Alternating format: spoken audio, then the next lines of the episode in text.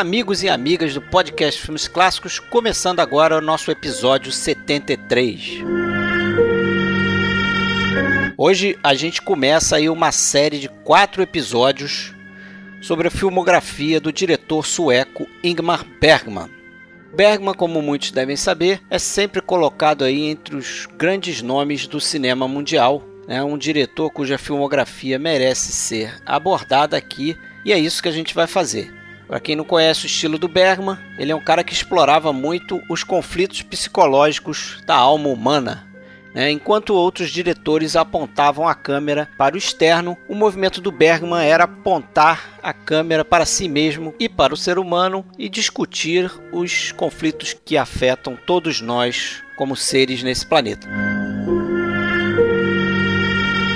Então a gente vai entrar aí na filmografia dele Nesse episódio, a gente vai desde seu primeiro filme, intitulado Crise, de 1946, até o filme que o tornou famoso mundialmente, que é o Mônica e o Desejo, de 1953. Portanto, aí 12 filmes né, de uma filmografia que, se a gente contar os filmes feitos para televisão sueca, tem cerca aí de 70 filmes. Mas não é só isso, né? O Bergman é muito conhecido como diretor de cinema, mas também produziu aproximadamente 170 peças de teatro e escreveu mais de 100 livros. E se tem um diretor que a gente pode dizer que é autoral, esse cara é o Bergman. Vamos começar o episódio, mas antes, vamos falar um pouquinho aqui do iTunes. A gente pede para vocês entrarem no iTunes, procurar a gente lá na loja, Podcast Filmes Clássicos, procura nosso nome por lá. E se você gosta desse podcast, dá uma classificação pra gente, marca lá as estrelinhas que você acha que a gente merece. E se tiver com tempinho, classifica a gente lá, escreve uma coisinha sobre o que você acha do podcast. A gente agradece.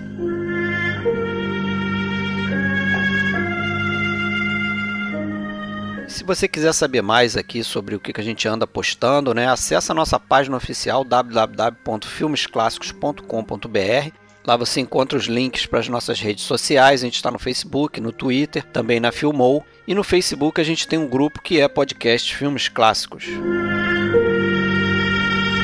Bom, galera, e hoje a gente vai começar aí mais uma filmografia, né? Uma série de quatro episódios essa primeira parte aí que a gente vai começar a falar sobre a filmografia do Ingmar Bergman, né? Baita de um diretor aí. Tenho certeza que as pessoas que estão aqui comigo hoje, né, concordam. Uma delas é o Alexandre Cataldo, fala de Blumenau. Beleza, Alexandre? Como sempre, fala aí. Beleza, Fred. Olá, pessoal. Vamos lá começar esse esse essa filmografia desafiadora, é até meio negócio meio ousado, né? Tentar falar de um pouquinho sobre cada filme do Bergman, mas vamos lá, vamos tentar. Vamos lá, é, a estrada é longa, né? Quatro episódios aí que a gente dividiu. E para ajudar a gente aqui a fazer, a gente tem um, um, convidado aqui pela primeira vez, também de Blumenau, tá 2 a 1 um para Blumenau aqui no Rio de Janeiro. William de Andrade, beleza, William? Beleza, Fred. Beleza, Alexandre. E aí, William? Pô, já, já de cara quero, quero agradecer o convite, né, cara? Um prazer imenso aí ser convidado por vocês e, pô, falar de um diretor tão especial que é o Bergman, né? Que é um dos caras aí que eu mais curto aí. Beleza, então a pessoa certa aí para nos ajudar aqui. É, fica à vontade. E, cara, é, como a gente falou aqui em off, quando uma pessoa vem aqui pela primeira vez, a gente faz aquela perguntinha básica que é como é que você começou a prestar atenção nos filmes antigos, né? Nos filmes clássicos, que seja. Você lembra o primeiro filme assim que te chamou a atenção, que você falou, pô, tem coisa lá atrás que parece ser interessante, eu tenho que ver filmes mais antigos e tal. Lembro, lembro sim, cara. O... Na verdade, assim, os filmes clássicos sempre foram presentes na minha vida, né? Desde criança. É, quando eu era criança eu tinha muito insônia então sempre pulava da cama de madrugada, ia pra sala assistir filme, no, nesses corujão, Intercine da vida. Pegava uma série deles, né, cara? É, é, pô, Louco Escapada, do Spielberg, essas coisas assim. James Bond, demais. E quando eu fiz 16 anos, eu comecei a trabalhar numa, numa locadora, uma locadora bem grande aqui em Blumenau. Opa! E, né, gigantesca locadora, foi a Video Shopping ali. E, cara, a sessão de clássicos era um paraíso, assim. E aí eu comecei a olhar para os clássicos porque tu vendo esses diretores contemporâneos, lendo sobre esses caras, esses, esses diretores eram sempre é, citados, né? Imagina, eu sempre gostei do Wes Anderson. O Wes Anderson é um grande fã do Ingmar Bergman, por exemplo, do Buster Keaton, né? Então é, é basicamente como eu faço com música, assim. Eu adoro George Harrison, sei que George Harrison adora, sei lá, Ray Charles, Fats Domino, então eu vou ouvir Ray Charles, Fats Domino também. Sabendo que o Wes Anderson adora o Ingmar Bergman e o Buster Keaton, eu vou assistir esses dois também. Vai abrindo o então, leque, né? Um é, vai puxando o outro. Com certeza, bicho. Mas eu acho que o ponto de partida foi quando eu assisti a, a boa parte dos filmes do Alfred Hitchcock. Aí é, Ele tinha todos ali, né? né? O teu patrão ali tinha, eu sei porque eu era tinha. eu era cliente daquela locadora e e você falou que tinha é, sessão de clássicos era boa e era para dentro da cidade aqui era era que tinha mais coisas, sem dúvida, né? Verdade. Mas verdade, comparado bicho. com outros aí de, de Rio São Paulo, tinha, tinha pouco, né? Mas assim, para que, aquela época ali do, do início, vamos dizer, da época do, da era do DVD, até que tinha bastante mesmo, né? Sim, sim. Eu, e ali tinha todos, você falou do Hitchcock, tinha aquela toda aquela coleção da, da Universal ali, aqueles 14 filmes, 12 filmes e mais alguma coisa. aqueles de capinha cinza. Outra Isso. coleção na época que eu, eu, devorei, levei tudo para casa, foi aquela coleção que a Warner tinha lançado ali, acho que um ou dois anos antes. Aquele box do, do Chaplin, né? Com os curtas, Isso, alguns é curtas, é na verdade, os longas. É verdade. Isso dali é animal, não tem como não Legal. fazer a cabeça, né? Eu lembro que ele comprou, ele tinha ali aquela, aquele box da, da Warner também, da, da Bette Davis, com acho que quatro da filmes, com a John Crawford, com Isso. quatro filmes. Isso aí também, também, também, também garimpei tudo ali, né, na época. Mas... Animal. Regado o negócio então, hein? Good times. Alexandre, Alexandre ficava então entre essa locadora aqui e a Paradise aqui em Copacabana, perto do pai dele, não é isso? É verdade. Aqui no Rio de Janeiro. Não, mas ali sim, ali era, ali era um Paradise mesmo. Ali era um Paradise mesmo. Ainda é. Né? Fenomenal né? aquela Imagina. locadora. Aquela ali, eu, porra, eu lembro que meu pai fez uma cirurgia, eu fiquei umas duas semanas no Rio ali, cara, e era só ficar em casa olhando ele, e, porra, alugava 10 filmes por, praticamente por dia ali, né? Cara. É, para aproveitar. Né? Binge né? watching. É. Detonou a parada. Paradise mesmo, né, cara? Paradise, isso aí. Mas vamos começar então. Vamos lá. A falar ó, sobre Ingmar Bergman. Alexandre preparou uma biografia aí, eu espero. Cara, a biografia Manda do. Bergman, a biografia de um diretor desse esporte já é tão sabida, né? Que é mais aquela pincelada só pra gente. É, só rapidinho, introduzir, só pra gente se né? ambientar né? aqui. Esse camarada aí, o senhor é Ernst, nome pouco falado, né? Mas ele tinha um prenome Ernst Ingmar Bergman, que nasceu no dia 14 de julho de 1918. Vai fazer 100 anos aí em breve. Ano que vem, 2018, está fazendo 100 anos na cidade de Uppsala, um pouquinho ao norte de, de Estocolmo, né? E bom, ele nasceu de uma, de uma família é, é, com uma tradição de, de, de, pastores, né? Eu acho até que além do pai dele, que era um pastor luterano, outros é, ante, antecessores dele, antecedentes dele é, tinham, tinham sido ligados a a igreja também, tudo. Então era uma família um pouco severa, né, nos costumes e ele inclusive também acompanhava sempre o pai quando quando ia de igreja em igreja lá do interior. Então ele ele teve uma um contato aí com, a, essa com toda essa questão sacra e de, de imagens e tudo mais. E depois até isso em alguns momentos vai refletir também na obra dele né? É, além disso um fato relevante aí para a carreira dele era essa paixão desde criança pela coisa do cinema né? Tanto é que que uma das maiores frustrações que ele relata foi quando ele viu lá entre os presentes de Natal uma, o que ele já sabia pelo tamanho do embrulho, pela, pelo embrulho da loja, né, que, que era uma, uma câmera, né, uma, um projetor, na verdade, né, era um projetor. Era um cinematógrafo. Cinematógrafo, né? cinematógrafo né? E ele achava que era para ele, e depois, na hora de abrir os presentes, era para o irmão mais velho dele, né, que não dava mínima para cinema, né, então ele acabou fazendo uma barganha aí, trocou os soldados de chumbo dele com, com o irmão para ficar com a câmera, né? E depois ele trocou para um outro maior, um projetor, aliás, né? Um cinematógrafo maior. Ele já tinha então essa essa aquela, aquela coisa que a gente vê em, por exemplo, filmes como Cinema Paradiso, né? Que desde moleque o cara já tem aquele aquela tara, né? aquela tara pela, pela imagem, né? imagem em movimento. Né? Então ali já tinha uma, uma sementinha. E também, paralelamente, também aquela, aquela paixão, aquela tara que ele tinha pela mise-en-scène, pela encenação, pela coisa do teatro também. Tanto é que com 11, 12 anos ele começou também uma mania de construir teatro de marionete em casa, né? E cada vez fazia é, engenhocas mais elaboradas e, e, chegava a encenar peças mesmo, com bastante ação, movimento, para usar toda aquela parafernália que ele construía, né, de vários cenários, que, de, de, de, de é, mecanismos pra, de cena. Né. Mas, por outro lado, ele também era um cara muito recluso, assim, não disse que era todo é, é, problemático, não era bom em nada, era muito inseguro, não tinha muitos amigos, lia bastante, né? Enfim, é aquela coisa talvez é, até comum aí, muitos adolescentes, muito, muito, muito jovens, né? E canalizava isso para o lado da arte, né? É. Eu tenho essa, essa história aí do cinema, só fazendo um adendo aí, do cinematógrafo tem a história curiosa que ele, ele sofria muito com o castigo, né? do pai dele, que era muito austero, e, e trancava ele no armário, né? Então ele dizia. é terrível. É terrível. Dizia que, o, que tinha uma empregada que botava o terror nele, dizendo que se ele ficasse no armário ali trancado, tinha uns bichos que comiam o pé das crianças e tal. Ele fazia um esforço para se segurar em cabide, para. Né? E ali ele dizia que quando ele ficava preso no armário, ele já imaginava como se ele estivesse no cinema, né? com imagens passando no escuro. E aí quando ele ganhou esse cinematógrafo, ele correu para pro, pro armário, né, para botar lá o, os filminhos para passar no armário e tal. Isso está na, na biografia dele, chamada Lanterna Mágica, né? É, e aí, além disso, também ele começava, começou ainda adolescente a, a escrever esporadicamente, né? Escrevia inclusive peças e, e tudo mais, mas ele escrevia para gaveta, né? Como como se diz, né? não, não, não fazia isso ir adiante. Né?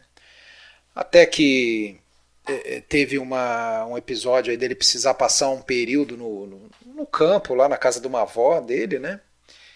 É, para se recuperar de, um, de, uma crise nervosa, teve problema de úlcera e tudo mais, isso lá pelo, por volta de 41, quando ele já estava ali com 23 anos, portanto, e diz que durante esse verão que ele passou ali, ele escreveu várias e várias peças, aproximadamente 12 peças de teatro, é, sendo que, que uma delas, né, quando, quando retornou uma delas para Estocolmo, né, na época residindo em Estocolmo, quando ele retornou, uma delas ele conseguiu é, que fosse encenada no, no, Teatro dos Estudantes, que era a Morte de Casper, né, que foi a primeira peça é, encenada por ele. Então essa peça ele conseguiu levar adiante, inclusive encena, ele próprio, né, sendo o diretor é, em 41. E aí daí ele começou a ficar conhecido no, no meio artístico, né? Teve é, uma, uma pessoa lá que, é, que assistiu essa, essa peça e, e convidou ele para ir pro pro, pro, pro estúdio, né? O, o Svensk Film Industry, né? O, o estúdio mais importante aí da, da Suécia na época, né? É, e, e, inicialmente como trabalhando no departamento de roteiros, né, como, como um revisor de roteiros. Né, ele ficou um tempo nessa função, até ele relata ali que era um trabalho quase escravo, né, de, de batendo cartão mesmo, tinha horário a cumprir, numa mesinha, numa, num cubículo com outras pessoas, revisando roteiros. É, e esporadicamente ele, ele, ele era incumbido de até fazer um, quase um retiro em um, uma outra localidade lá para ficar durante um tempo revisando um roteiro específico, né, poder se concentrar melhor no trabalho. Foi o, e mandaram ele para fazer um, uma revisão de roteiro, sendo que daí ele nessa época também ele estava como ele estava casado, tudo mais, ele já é, é, né, tinha responsabilidades, então ele precisou fazer um uma grana extra, né? E começou então a pensar em escrever roteiros próprios, né? Além desses roteiros que ele é, teria que revisar na, na função lá do, do, estúdio. Então, nesse, nesse retiro dele lá na, na, na, na cidade de Sigtuna, né? Ele, ele, ele diz que trabalhava de manhã na revisão do roteiro lá e que ele estava incumbido e à tarde ele escrevia ele, ele, ele, ele reescrevia um, um, um, roteiro que ele já tinha escrito anos antes, né? É, já até tinha um caderninho guardado em casa lá, uma, uma história de é, sobre uma história lá sobre o último ano de estudos de um, de um, de um, de um colégio e tudo mais. E ele reescreveu esse roteiro. Quando ele voltou para Estocolmo, ele me entregou o roteiro revisado lá que ele tinha que revisar, e entregou também esse esse outro roteiro, né, que, que é, então virou viraria, né, depois o o Hetz Tormenta, né, foi o, o, o diretor do estúdio lá, o, o na verdade, o, um dos diretores mais importantes, né, na época, o Gustavo Molander, leu esse roteiro, gostou, né, indicou lá para o diretor, né, o, o Carl Anderson.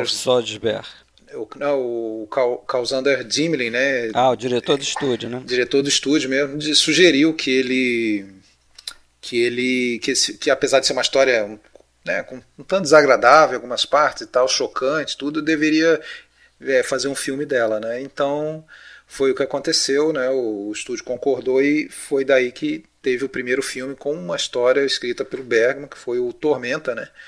No Brasil ele tem o qual o título mesmo? Eu esqueci. Ele tem Tortura um do Desejo. Tortura do Desejo, é. Que é um filme de 44, então. Né? Eu conhecia só o título original Hats mesmo. E aqui é. no Brasil ele foi lançado acho pela Cult Classic, né? A Cult Classic lançou com o título original Hats mesmo. Hats, eu sabia que, tipo, na tradução era Tormenta, uma coisa assim, mas. Na, na verdade, eles resolveram aproveitar esse roteiro porque nesse ano de 44 o o estúdio em comemoração aos 25 anos ali da, da, da fundação do, do, do filme Staden ali, que era a sede principal, né, onde foram feitos aí mais de 300 filmes importantes aí do cinema sueco, desde 1920 até final dos anos 60, né? Um dos últimos até foi aquele Os Emigrantes, né, do, do Jan Troell. É, eles estavam em comemoração aos 25 anos do estúdio projetando fazer seis filmes é, de, de, de boa qualidade tudo mais, com seis diretores diferentes. E estava faltando um roteiro, né, que era justamente para o filme do, do, do Alf Schoberg. Né?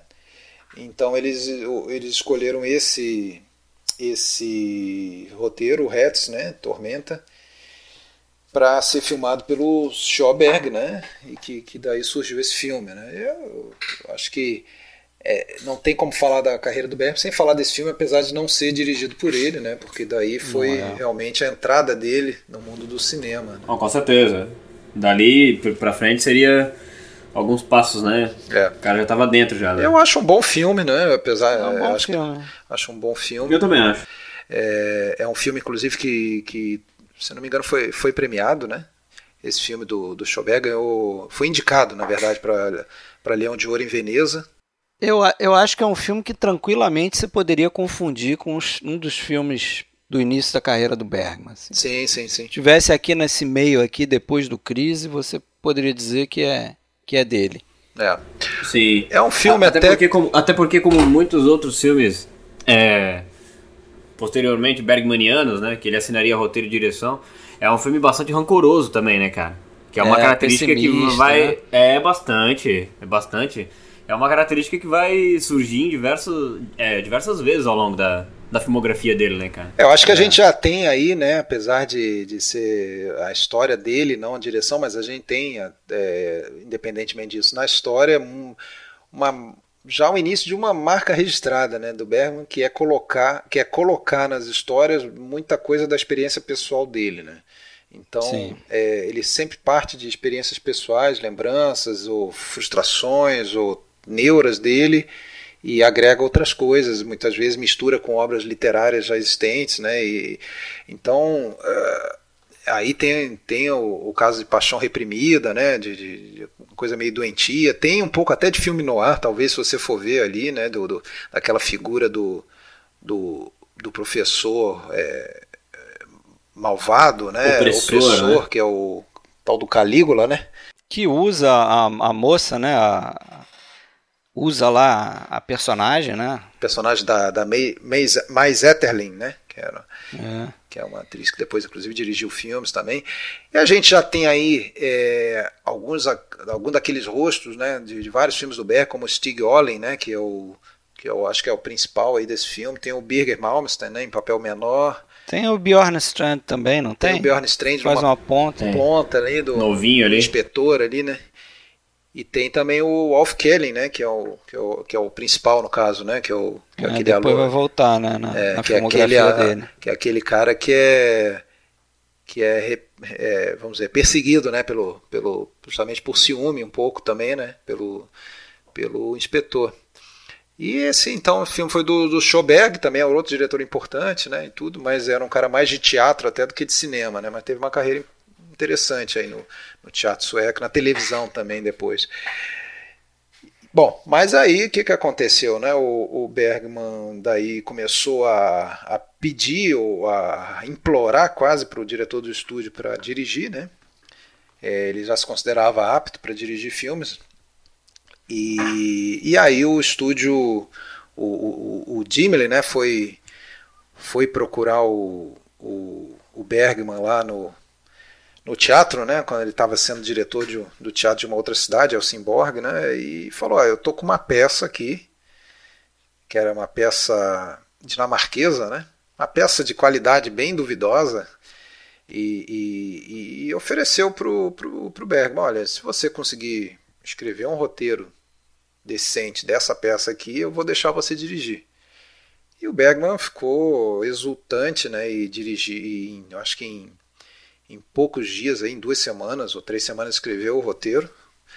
E daí foi, foi dirigir o filme. Segundo o Bergman, é, ele estava tão afim de dirigir um filme, né? Que, que ele, ele tem até uma frase meio sempre citada dele, que ele falou que, porra, se fosse necessário, ele escrevia um roteiro a partir de uma lista telefônica, se fosse necessário para conseguir dirigir um filme. Né? Então, independente se a peça era boa ou a peça original, né?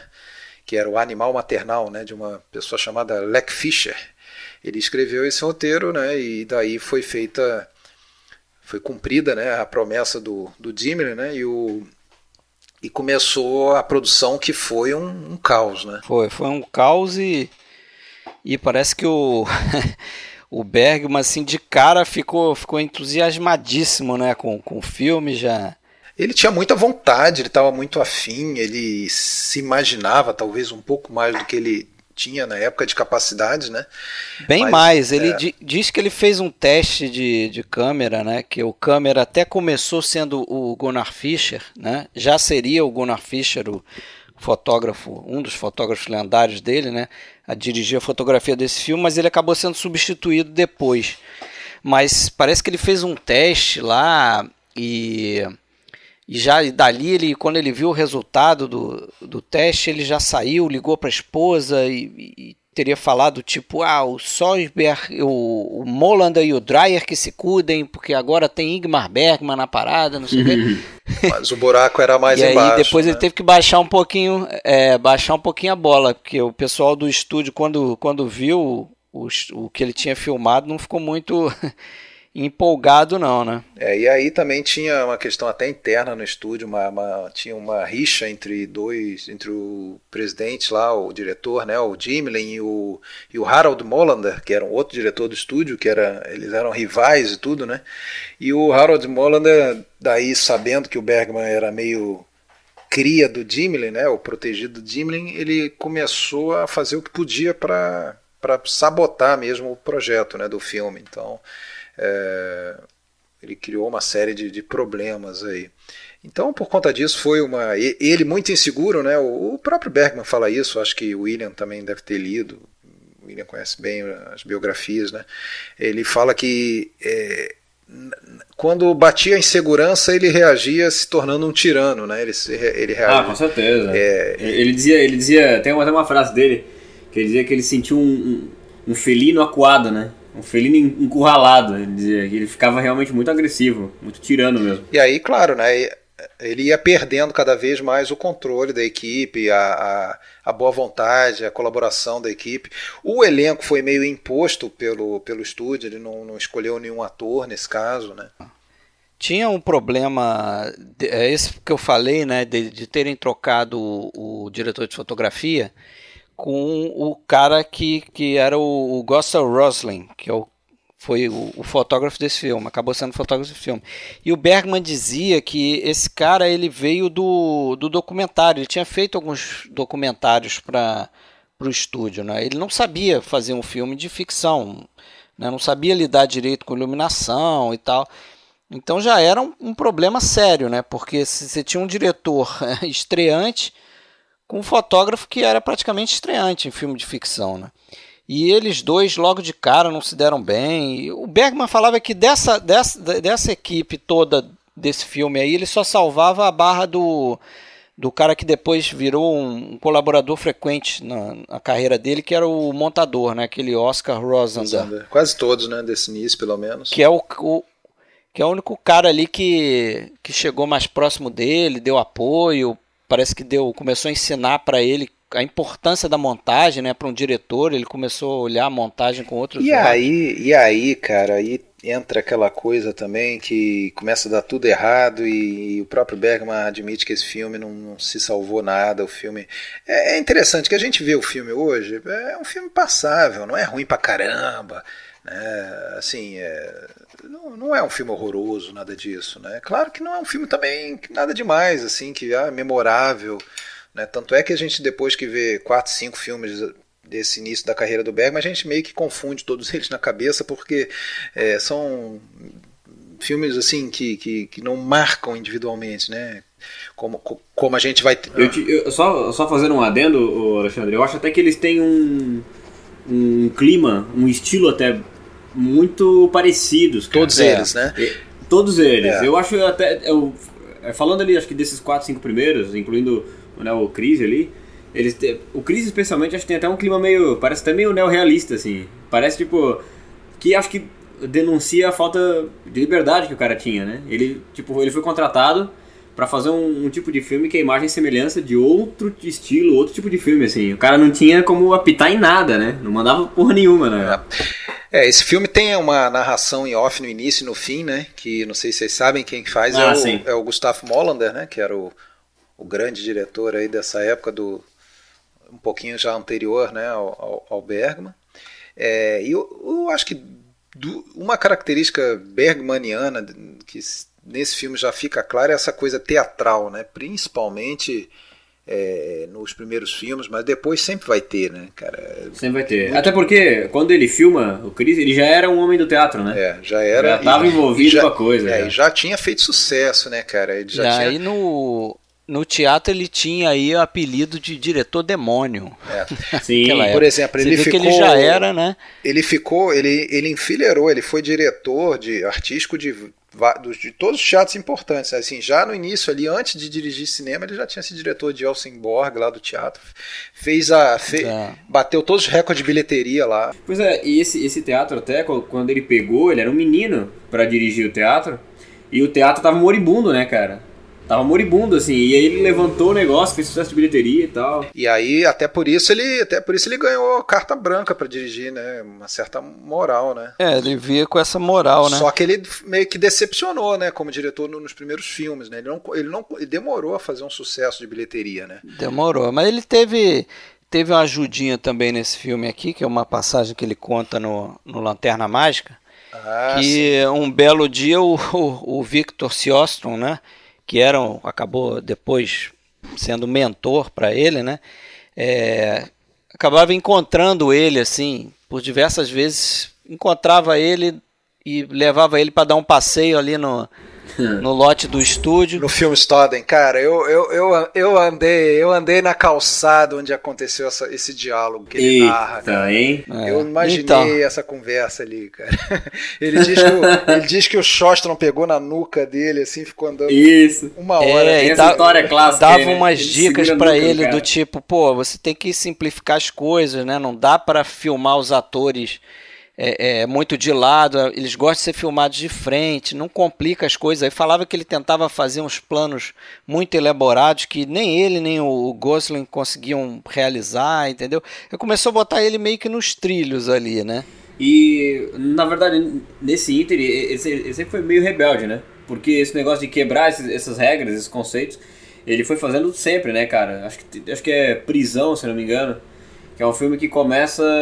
Ele narra os créditos, né? Alguém chegou lá e disse, cara, mas. É. Tu não pode narrar os créditos. Não, então eu vou fazer. Ele tinha essa coisa meio que de rebelde, né, cara? Tinha essa coisa assim, ele quebrava esses conceitos. Esse pioneirismo, né? Agora, agora essa, é, para quem não, você falou do Shoston, né? Se por acaso alguém está ouvindo e não sabe quem é, esse cara é um dos pais do, do cinema sueco, né? Para colocar dessa forma. Na primeira era de ouro, lá anos 20, é, já é, no final dos anos 10, foi um dos diretores mais importantes, ou, ou mais importante, eu diria, daquela época, né, do cinema sueco. E depois é. vai filmar nos Estados Unidos depois também. Depois já né? filma nos Estados Unidos, tem alguns ótimos fi bom sucesso nos Estados Unidos, depois volta. É, o pessoal cita muito Maurits Stiller também, contemporâneo dele, que também foi um dos fundadores ali do, do, do estúdio tudo, mas eu acho que o Maurits Stiller era talvez um viés um pouco mais comercialzão, assim, né? De, e mais no ramo, mais pro lado da comédia, né? Eu acho que filmes mais sérios, é, inclusive o primeiro filme produzido no filme Staden lá foi o Carruagem Fantasma, né? Eles têm uma que é um filmaço, né, cara? É, eles têm é, uma é um veneração por esse filme. Esse filme é um marco assim pro cinema sueco, né? A primeira é, e, e, então esse cara ele tinha toda a moral, tanto é que ele não tinha um cargo específico no estúdio, ele era um diretor meio que um consultor artístico, né? Aquele cara que chamaram para apagar o incêndio, vai fala com esse cara aí. Isso. E aí o, e o, e o Bergman diz que na hora não gostou do, do, da chamada, né? Mas só que ele reconhece que foi foi importante, né? Até porque ele admirava muito o Vitor Shoston, né? Ele sempre cita né, a própria Carruagem Fantasma e outros filmes do Shoston como sendo né, os fundamentos dele assim no, no uhum. cinema, né? Mas eu acho que esse filme aqui, apesar disso, né, apesar dessa confusão toda, é, já tem algumas coisas assim que você observa que, que ele vai levar para a carreira dele. Né? Tem esse tema da, da alienação, né, da solidão, é, você vê os personagens ali, né? Falando um pouco da história do filme mesmo, né? É, tem tem aquela coisa da, né? Você tem um personagem que é da Nelly, né? Que é a menina Isso. lá que mora a na filha. cidadezinha, a filha, né? Que, uhum. que, é, que, mora com uma mãe que é uma tia dela, sei lá, uma mãe adotiva dela, né? Não é a mãe biológica dela. E o filme criou ela, né? Criou ela, mãe de criação. E o filme começa com a mãe biológica chegando na cidade para meio que levar ela pro, pro chegando na cidadezinha para levar ela para a cidade grande, né? E chega com com um, um, um, rapaz lá que você não sabe direito, é uma espécie de é um sobrinho dela, eu acho, né? Aí tem essa coisa, né, os personagens ali, um pouco cada um deles é, tem essa coisa de da solidão, né? A mãe de criação vai ficar solitária quando a Nelly vai para a cidade grande a própria Nelly vai na esperança de, né, de, uma, de ter uma vida mais agitada, né, aquela, aquela sedução da cidade grande e não consegue também é, se realizar ali. O pró a própria mãe biológica tem uma relação estranha com o sobrinho, né, o sobrinho já pegou a mãe biológica, pega ela também. Quer dizer, tem essa coisa da alienação que depois a gente vai ver no, ao longo do, dos filmes. bastante explorado, né? Na verdade, né? É. Essa alienação. E essa, essa contraposição aí que você citou do, da cidade e do interior, né? Isso aí também é uma coisa recorrente, não só para o Bergman, mas no cinema sueco dessa época, outros filmes até que eu tive a oportunidade de ver, eles exploram muito isso, né? Do, do campo ser aquela coisa mais pueril, mais natural, mais cheia de vida, esperança Não, e a cidade Mônica e o desejo tem opressora, exatamente, é a cidade a cidade cheia de vícios e de corrupção e de opressão, é, enfim. É. Tem... Acho que Mônica e o desejo até coloca os jovens protagonistas até como animais selvagens mesmo, né, cara? Quando eles vão pro campo, eles são, sei lá, bicho um bando de selvagem mesmo. é, bicho solto, cara. Sei. Bicho solto. Tem outra questão também que aparece diversas vezes em outros filmes, que é a questão da morte, né? É, e muitas vezes por suicídio, né? Isso no início da carreira, então, dele, várias mortes por suicídio espalhadas em diversos é, filmes. O... Aqui tem um deles, né? O personagem do Stig Olin, né? O Jack. É.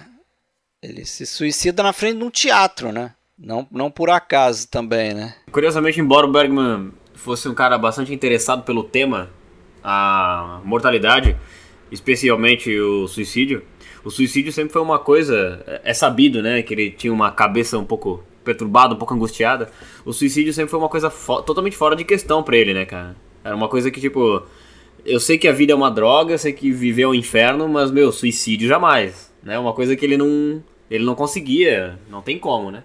E já, no, já nos filmes é uma coisa que ele, ele conseguia trazer, ele abordava isso muito, né?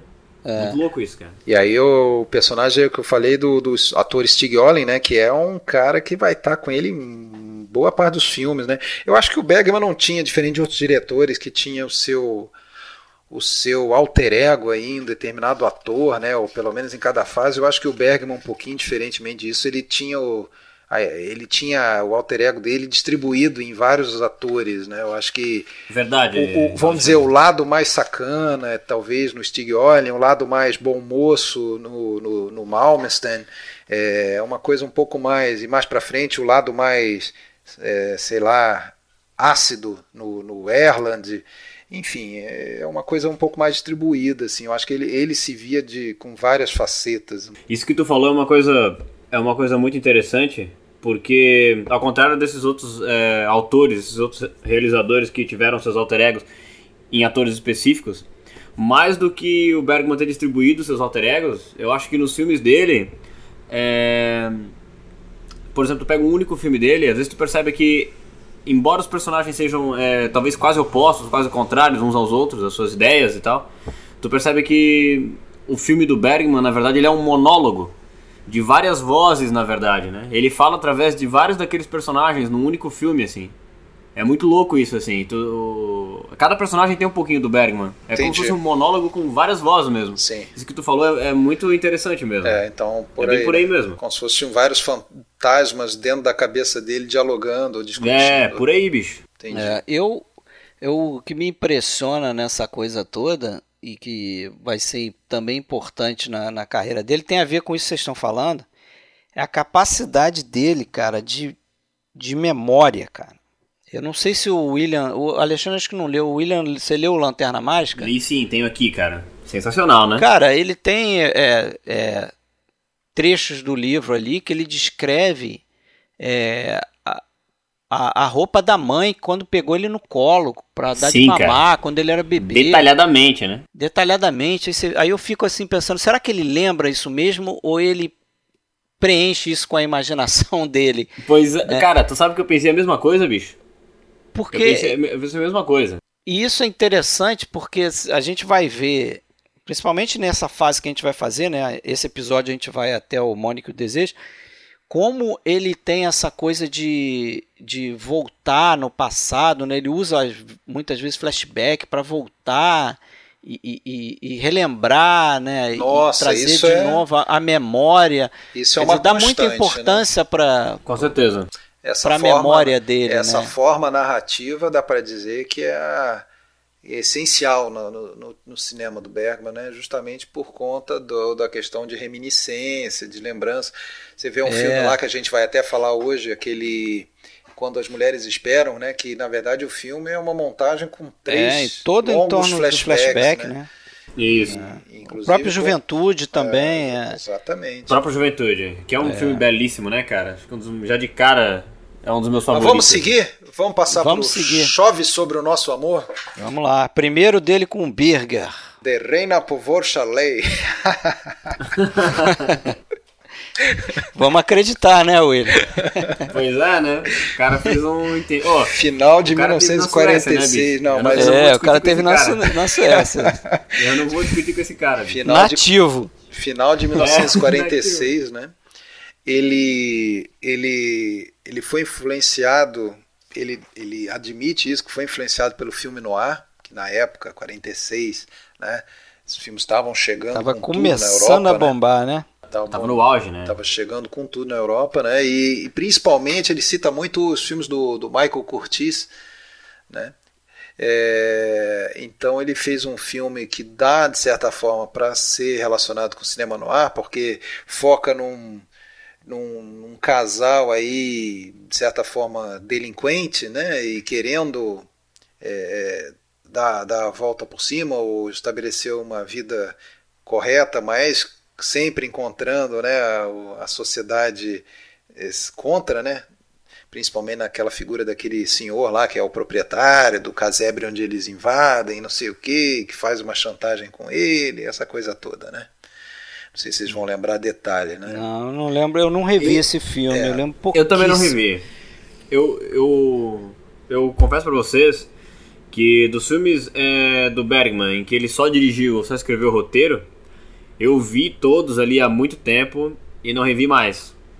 Os filmes que realmente, os filmes que realmente exercem um fascínio assim, ali de juventude para cima é que, putz. É, mas o que interessa eu acho dizer é o seguinte, com o grande fracasso, fracasso total, fracasso completo de crítica e de bilheteria do do, do Crise, ele foi posto para fora do, do, do Svensk Film Industry, né? O Harold Molander falou que aquela coisa, ou, ou ele ou eu, né? É, se esse cara dirigir mais um filme, eu tô fora.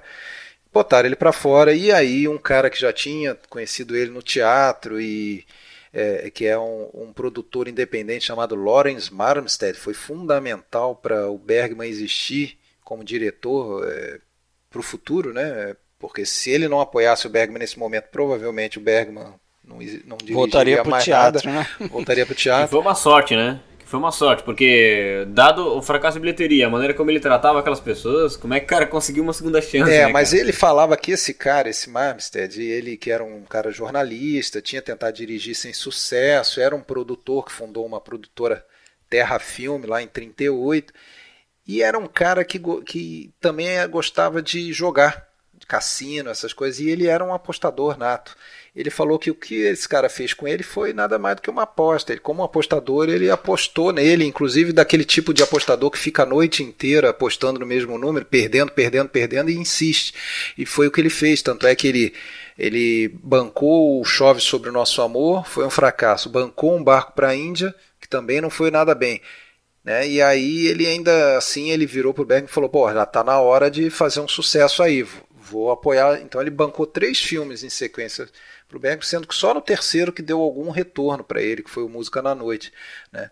Uhum. Então ele agradece muito a esse cara, que era um cara, apesar disso, extremamente crítico. Né? Então esse Chove sobre Nosso Amor, o Bergman filmava, achava que estava indo bem, chegava depois, mostrava para o cara, o cara praticamente mandava refilmar tudo, apontava milhões de defeitos, então ele, ele chegou a um ponto assim que estava quase abandonando, né? Mas ele depois ele agradeceu a essa a, a essa esse espírito crítico do, do, do Lawrence Marmstead, né? Que foi fundamental aí para ele, ele evoluir mesmo, né? Até na, na questão de, é, de, de rigor técnico e tudo mais, né?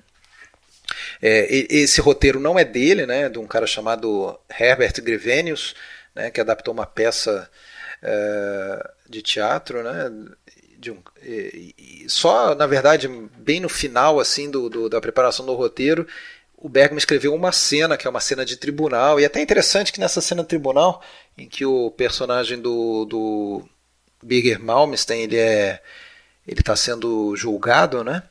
É, o, o, eles falam na data de nascimento do personagem 14 de 7 de, 2000, de, de 1918, ou seja, era data de nascimento do Bergman. Né? Então você vê essas coisas, você já sabe que tem sempre um tom biográfico ali, né? Com certeza. Tem aí a é. estreia no, nos filmes do Bergman do Gunnar Bjornstrand, né? Que ele faz um ele faz um burocrata, um cara que vai meio que fazer, vai despejar o, o casal do Caseb que eles estão morando lá e levam uma, levam uma bifa do, do, Mal, do Birger Malmsteen, né? E sai, cho sai chorando praticamente. Papel pequeno ali tudo, né? É, mas é isso. esse filme também tem a aparição relâmpago do, do Erland Josephson, né? Que também seria no futuro aí o, o ator principal do, do Bergman, né? Nesse filme ele faz uma ponta de um segundo na tela, né? Só para os fanáticos mesmo reconhecer ele. Porra. É. Então é isso, esse filme tem muito aquela coisa de fatalismo também do filme no ar. Eu acho que essa é a principal é, é, o principal fato desse filme.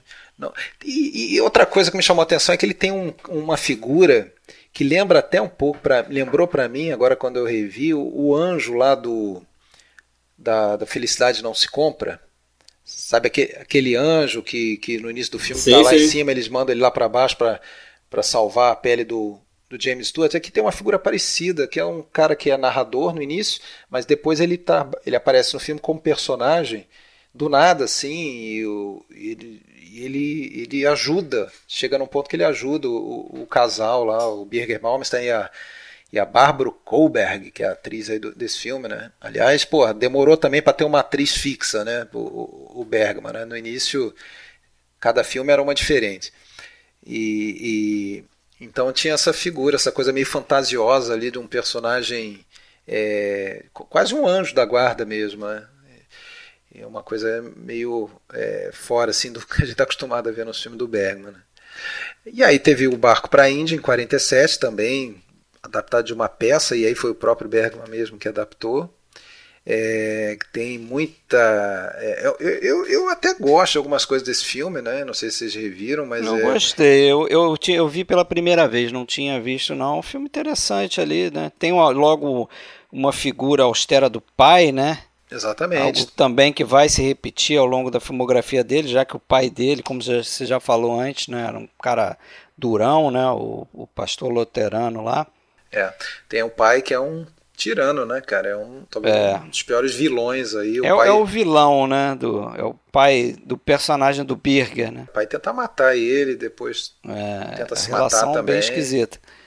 É, e aí tem a tem a, a, a atriz aí que o, o, o, Bergman escolheu, aí ele finalmente conseguiu escolher uma atriz aí pro filme, foi a Gertrude Fried, né, que faz a Sally também é outra que vai estar tá no, no, futuro aí, tá lá no Morango Silvestre, faz a, a, a, tá naquele naquele sonho, naquela lembrança do, do Isaac Borg, uma daquelas moças lá do passado. E, mas assim, cara, até esse momento o Bergman admite que ele não tinha um estilo cinematográfico próprio, né, cara? Cada ah, filme ainda ele estava inseguro, né, é... também, né? É notório, né? É notório, assim, dá pra ver que ele tá fazendo filmes que era imagem e semelhança, sei lá, talvez do cinema francês, do cinema italiano. Isso. Né? É, ele, ele, tá ele, ele ia de muito, amadurecimento, né? né? Como Tava. cineasta. Normal, né? Ele diz que ia muito ao cinema, né? Ele ia muito ao cinema ainda nessa época e ele diz que ele, tipo, via um filme neorrealismo, saía louco de vontade de fazer, não, esse é o jeito de fazer cinema, eu quero fazer isso. Aí ele via Foi experimentando. Estilo, é, ele ia experimentando, né? Aí vem o Música na Noite ainda sobre Não, mas, o... mas antes um pouquinho aqui, porque tem uma coisa importante falar desse filme aí, que é o seguinte, ele foi um dos primeiros filmes a dar um certo destaque para ele num, em festival internacional. Ele entrou na, na lista de Cannes, né, de 47, Um Barco para a Índia. Ah, é? E Não também sabia. foi o primeiro filme distribuído nos Estados Unidos. É o primeiro filme do Bergman que chega nos Estados Unidos, é esse filme Esse aqui. aí? Não foi depois Barco só? para a Índia. Não, foi... foi... esse aqui é. o primeiro. Não, não digo, mas não foi posteriormente a outros? Foi na época mesmo? Eu, eu tudo bem, eu só não lembrava disso, mas. Aí eu não sei, não sei, de repente também, se é o filme lembrava. mais antigo, talvez a ser distribuído sim, sim, sim. primeiro, não sei. É. E tem aquele flashback que é um sonho do, do personagem do, do Barry Malmsteen, um sonho longo, né? Ele tá, eu acho que ele meio que deita numa praia e, apaga, né? E aí ele, a gente vê tudo que aconteceu lá no passado, aquela coisa do, do pai que humilhava ele, chamava ele de corcunda, aquela coisa toda e papapá. E é, aí meio tem. que ele meio que ele salvou uma prostituta lá das garras do pai, uma coisa assim. E aí, enfim, depois a gente vê o que que que, que acontece. E, mas de qualquer forma, esse filme não teve um grande foi, um foi, mais um fracasso de bilheteria, né? E o Marmstead ainda insistiu mais uma vez em apoiar o, o Bergman, né? E só que aí agora ele ia, é, não, não apoiou um filme para para o Bergman filmar na, dentro da própria produtora dele, a Terra Filme, né? Porque antes era ele estava financiando, produzindo para terceiros, né? Para os cinemas populares da Suécia. E aí fez esse filme para Terra Terra Filme, né? Ele, o Marmstead comprou os direitos de um romance da, da, do, do Dagmar Edkvist, Música na Noite, né, que era sobre um músico cego, né, e até o Bergman de início achou que daí isso aí era uma coisa totalmente fora da, das experiências dele, né, história sobre um músico cego, então vou botar meus fantasmas aqui de lado nesse filme, não vou fazer só um filme é, é, para entreter mesmo, né, e foi o principal objetivo dele para fazer algum sucesso. É, esse filme teve uma boa aceitação, né? teve um bom sucesso de bilheteria. É, e como que ele retribuiu isso para o Lawrence Marmstead? voltando para os Vence Film Industry. Ele, é, o, como ele fez um sucesso, o, o estúdio foi lá atrás dele novamente, né? E ofereceu para ele fazer um filme e, e, escrever roteiros, né? Então ele escreveu dois roteiros em seguida para o Svensk Film Industry, que virariam filmes de sucesso na mão do, do Molander, né? Que é A Mulher Sem Rosto e o e Eva, e o outro filme é chama-se Eva e, e, e, dirigiria o Porto, né, um filme de 48, né, o Halmstad. É, mas, mas antes de falar um pouquinho aí do, do Música na Noite, que é um também que eu não tinha visto, vi agora, achei interessante, né, mas é aquela coisa, ainda é um, um cinema muito errático, né? É, mas eu já acho muito, mas eu concordo com você, eu já acho um é. filme bem superior aos três anteriores. Sim, sim, e, sim. Verdade. Na real, desses que não são propriamente bergmanianos, autorais, né? Acho que é um dos que eu mais curto, cara. É. É, antes de, antes eu, dele ser o Bergman. Eu gostei. Agora já tem assim, ó, é, também, pra, você falou não é bergmaniano, mas já tem algo também que é frequente na filmografia dele, que é essa coisa de da história do roteiro ter um background artístico, né? Ah, uhum. sim, Então ele faz filme, é, aqui no caso, né, o background é a música, porque, como você falou, é um pianista cego, então ele faz filme muito onde o background é o teatro, hum. é o balé, Sim. é o cinema, é, e por aí Essa vai, né? Auditório, né cara? É, então tem, tem ele, ele, ele, muitos dos personagens dele são artistas, né? Uhum. Tem a, a veia artística. Aqui nesse filme tem isso. E o Bergman, inclusive, sobre música especificamente, já que esse filme é sobre música também, ele falava que, que ele gostava bastante de música, ele não se via vivendo sem música, a ponto de alguém ter perguntado para ele, né? É, ou ele ter refletido sobre isso, que se, se ele pudesse escolher entre perder a visão ou perder a audição, por incrível que pareça, ele sendo um diretor de cinema, ele, ele gostaria de perder a visão, né? porque ele dizia que ele, ele não conseguia viver sem a música, né? o prazer que a música dava para ele, de aliviar a ansiedade dele, né? Era algo que ele não, não podia substituir. É, aí, novamente, nós temos a, a presença né, do Birger Malmsteen, né, que se consolidando aí como ator é, principal dele nesses primeiros filmes, dos quatro primeiros filmes ele protagonizou é. três, né? Protagonizou Chove sobre o Nosso Amor, O Barco para a Índia Música na, Música noite. na noite. Tem a Maze Etterlin, né, que era a menina lá do Tormento, do, do Schioberger, né? Volta aí fazendo dupla com ele. E tem o Gunnar Bjornstrand, que faz um, um violinista, né? não sei se lembra disso, que toca Lembro, ali, com ele. Papel muito rápido, encontra com ele numa cafeteria, é. né? Bem é. rapidinho. E tem o rival amoroso aí pela menina, né? Que é o, o, o Berg Eklund, que também vai depois protagonizar o Porto, né, o filme seguinte, e é um, é um ator que é, é, é, enfim, é um cara que despreza completamente o, o personagem do, do músico, né? Que é o, que é o Bent, né? Ele despreza ele, até por ser cego, ele não considera que aquele cara cego seria rival dele, né? E depois é, tem até uma, um momento de guinada no filme que é quando ele dá um soco no, no personagem do Birger Malmsteen, que aí o Birger Malmsteen fica sorrindo, assim, do tipo, ah, porra, finalmente agora eu sou alguém, né? O cara tem, tá com. O cara tá preocupado comigo, né? Então é porque eu. Tô eu, incomodando. Eu valho alguma coisa, né? Eu tô incomodando, eu não, não sou um Zé Ninguém. É. Mas é isso, então esse filme ele, ele, fez sucesso e daí ele conseguiu voltar pro, pro Svensk Film Industry, né? Fazer Porto, filme de 1948 Agora com Gunnar Fischer. Exatamente, aí estreia né, do, do Gunnar Fischer né, na, como diretor de fotografia. Um nome importantíssimo aí da, da na carreira, do, na filmografia do Bergman. Né. Até então ele estava com o mesmo compositor né, dos seis primeiros filmes, até o, o, seguinte, inclusive, é o Erland Van que é um compositor clássico, moderno, importante, sueco que tem muita composição. A, a, obra de cinema dele é, é a menorzinha parte, quase desconhecida, inclusive, mas ele trabalhou em seis filmes do Bergman.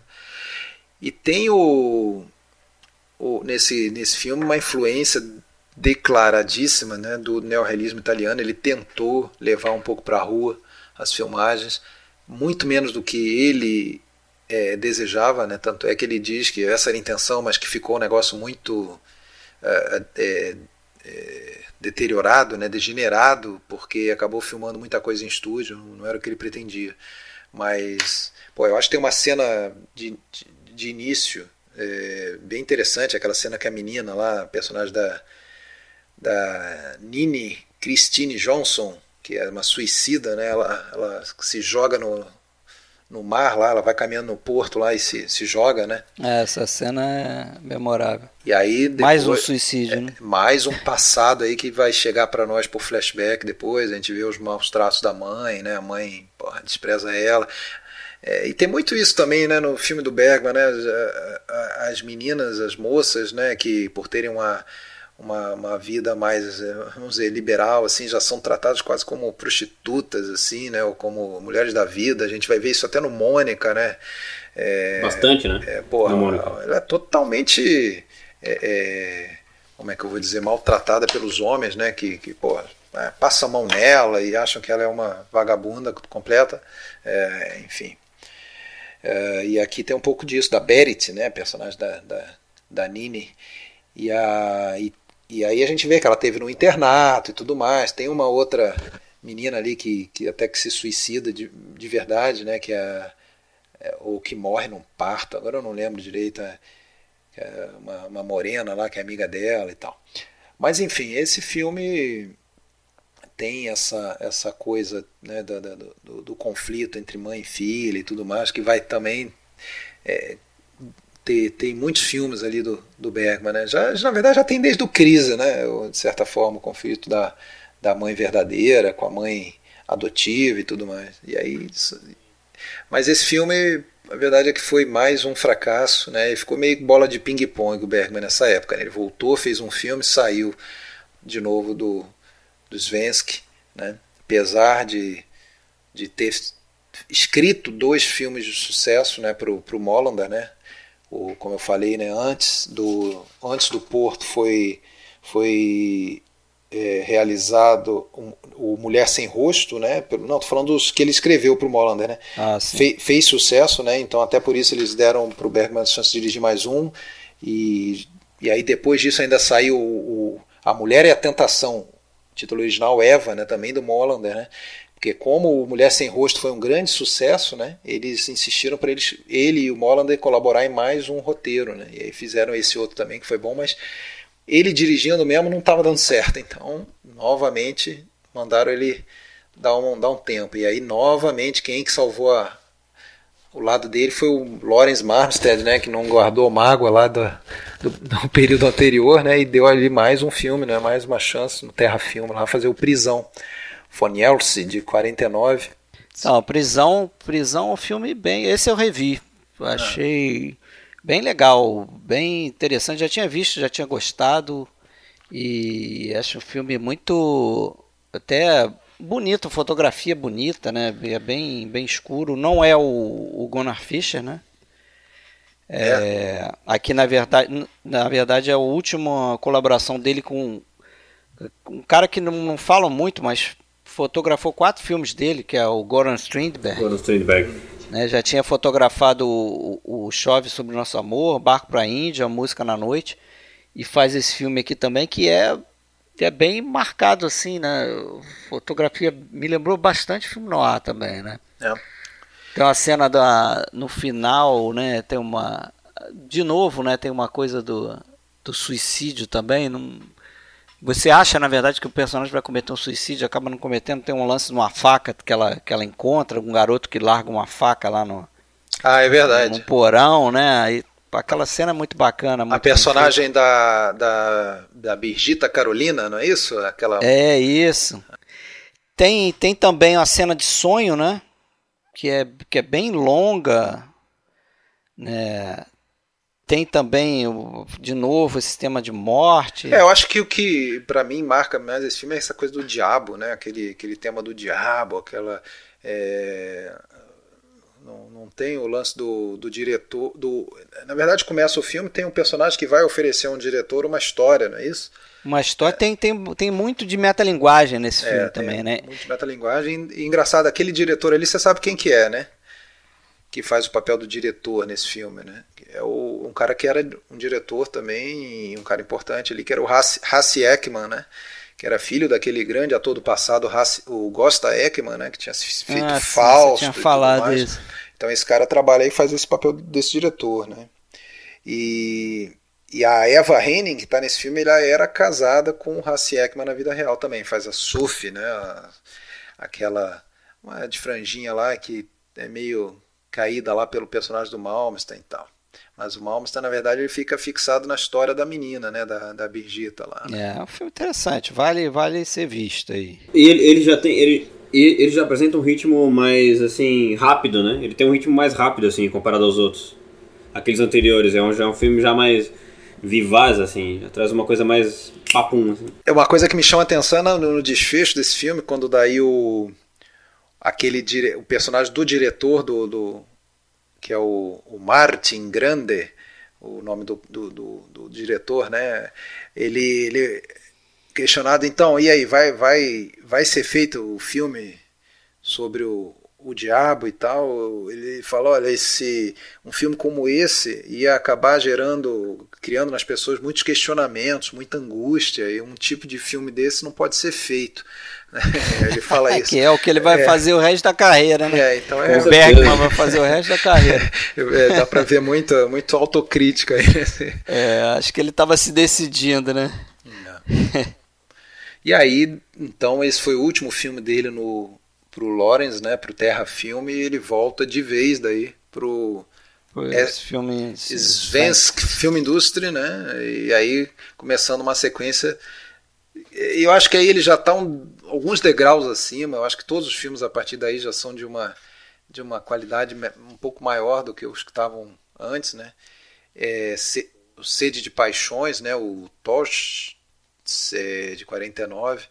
É, mais uma vez o roteiro daquele cara lá, o Grevenius, Herbert Grevenius, e ele se baseou num. O Bergman colaborou, né? Ele se baseou num, num livro de uma mulher chamada Birgit Tengroth, que aí que aconteceu, o, o, o Bergman convidou essa, essa mulher a, a trabalhar no filme, ela está no filme, ela faz o papel daquela, daquela viola, que é uma mulher assim de meia idade praticamente, assim, que, que tem até um lance meio de lesbianismo, né, com, com a personagem da, da, da, da Valborg, a Mimi Nelson, e até por isso o Bergman sentiu que ele não, não conseguiria passar muito bem o tom né, dessa, dessa questão lésbica aí para a tela. Né? Então ela, ele, ele trouxe essa mulher para o filme, a, a autora do, da obra original, como atriz e como meio consultora, assim, né? Da, Cara, esse aí eu não, eu, eu não revi. Eu, eu vi há muito tempo.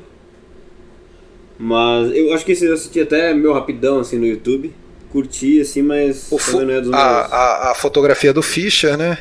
E, e assim, o, o Truffaut, cara, o Truffaut falou que esse filme lembrou a ele. O Suspeita é, e o Rich and Strange, né? É, dois filmes do Hitchcock. Suspeita. É, eu, eu, eu não revi, então não, não lembro. Acho mas... que forçou um pouco a barra, porque em relação ao Suspeita, eu acredito que ele estava falando é, de duas cenas do filme, do, do, do Sede de Paixões, em que o a, a, o personagem do Birger Malmsteen, ele a gente fica um pouco na dúvida.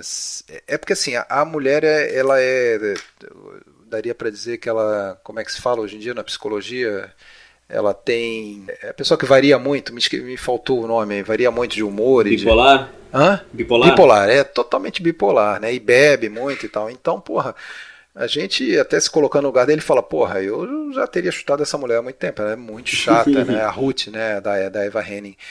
No entanto, ele é um cara paciente, tá, mas tem horas que a, a reação dele a gente acha é, até que ele seria capaz de matar ela, né? Mas isso não acontece. Então tem uma cena num trem em que ele fica olhando assim meio que catatônico para uma porta do trem que está meio mal fechada e nisso a mulher para em frente a essa porta sem, sem saber que ele está ali atrás e por um segundo ele vai com a mão devagar assim, a gente vai.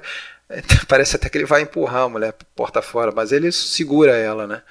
Então lembra um pouco aquela cena lá do suspeito, não sei se você lembra disso, e do, do Hitchcock. Sim, sim. Também. Na verdade, suspeita, ele, ele se apoia nisso, né? De saber se o cara tem essa intenção ou não tem, né? É, exatamente. É. Aqui não, não se trata exatamente disso. Apesar de que tem uma, um lance interessante, mais pro final desse filme, que, que ele realmente tem uma hora que ele. ele Aí já não fica muito claro se ele está sonhando. Eles estão numa cabine de trem à noite, a mulher volta meio bêbada e tal, e ele não para de falar. E ele meio que vai assim com a mão para pegar uma garrafa e dá na cabeça dela. né? e, e daí depois a, a mulher tá morta e tudo mais, mas aí já é sonho, né? E quando ele acorda na manhã seguinte, a mulher tá lá. Então é, a gente passa por. Quem, assim, quem não, não, não, não percebe que ele está se tratando de um sonho, né? Passa algum período ali achando que realmente ele matou a mulher, né? Isso não, não aconteceu. Mas é isso, também mais um filme contado em vários flashbacks e tudo mais, né? Mas não é um e filme. E é o primeiro, assim... primeira colaboração dele com Eric Nordgren, não é esse? Daí o compositor que vai fazer várias trilhas para ele, Mônica e o Desejo, Morando Silvestre, Sétimo Selo. Verdade, é. Os seis primeiros tinha sido lá o, o Erland Van Koch, e aí a partir daí o, o Nordgren, né? E aí o Rumo à Felicidade, né? Filme de 50, lançado no início, 50, filmado em 49. É, porra, cara, esse filme. Eu acho assim, cara. Eu, eu, eu, vejo na carreira do Bergman diversas pequenas guinadas, né? Você fala, ah, teve. Ah, sem dúvida lá, se você falar daquele ano de 57, sétimo selo, Morango Silvestre, foi importantíssimo. Foi uma guinada fundamental. Mas só que se você vir. Antes teve outras, né? O Música na Noite já foi uma pequena guinada, que foi o primeiro filme dele que fez algum sucesso. Né? E eu acho que esse Rumo à Felicidade também começou uma outra, assim, que aí você vê realmente um filme um apuro maior, né? E, e, essa produção. Eu, eu gosto bastante, revendo agora, cara, eu achei um excelente filme. Tem a figura do, do Victor Shoston nesse filme também, eu nem lembrava disso quando eu vi esse filme a primeira vez, talvez eu nem sabia quem era o, o Shoston, que faz o maestro, né? Eu acho uma história bem interessante aí que a gente tem o Stig Olin como protagonista, não é o, o Malmsteen, né? Deu, deu uma folga pro Malmsteen. Ele até está no filme, mas é num, num, papel secundário de um, de um rival. É... Tem a Marge Britt Nielsen, né? Que vai fazer depois três filmes com ele, né? É, e aí começa, né? A primeira de três atuações da Marge Britt Nielsen, que, porra, eu acho uma atriz. É, passa uma doçura, assim, tremenda, assim, pro papel, tanto nesse quanto do Juventude também. No Juventude, aliás, os dois, né? No Juventude ela faz as tem aquela personagem do presente que é totalmente amarga e tem a toda doçura da, de antes da tragédia. Né? É. Esse filme, na verdade, ele foi construído em, em, cima da, da nona sinfonia do Beethoven, né, da Ode à Alegria, por isso até o, o título remete a isso, né? É, uhum. A gente tem um filme, eu acho é, o início dele muito bom, cara. Aquela aquela parte da orquestra que vai culminar ali com ele recebendo a notícia, tem um telefonema que ele recebe, sai correndo na rua, a gente vê ele é, à distância correndo pela rua e chegando na, na em, em, casa lá e recebe a notícia, teve uma explosão e tal. E, e aí a gente vai conhecer como que o casal se apaixonou lá no passado e tudo mais, né? E é uma coisa sempre ligada, uh, o romance ligado à questão artística, né? É um cara muito inseguro ele fala, inclusive, que o personagem do Stig Olin, do, do violinista, é, era a sensação que ele, Bergman, tinha quando dirigiu Crise, de insegurança e de é, sentir as pessoas em volta rindo dele e tudo mais, que é o que acontece quando o Stig Olin ele é colocado para é, ser solista né, num, num, num, concerto, talvez até prematuramente, e, porra, e, e dá um vexame, né, toca mal pra caramba e tal, enfim. E e, e, e, a mulher tenta apoiar ele, mas ele porra, não, não, não quer saber de conversa. Tal. Então tem, tem mais uma vez a questão biográfica, autobiográfica aí, né?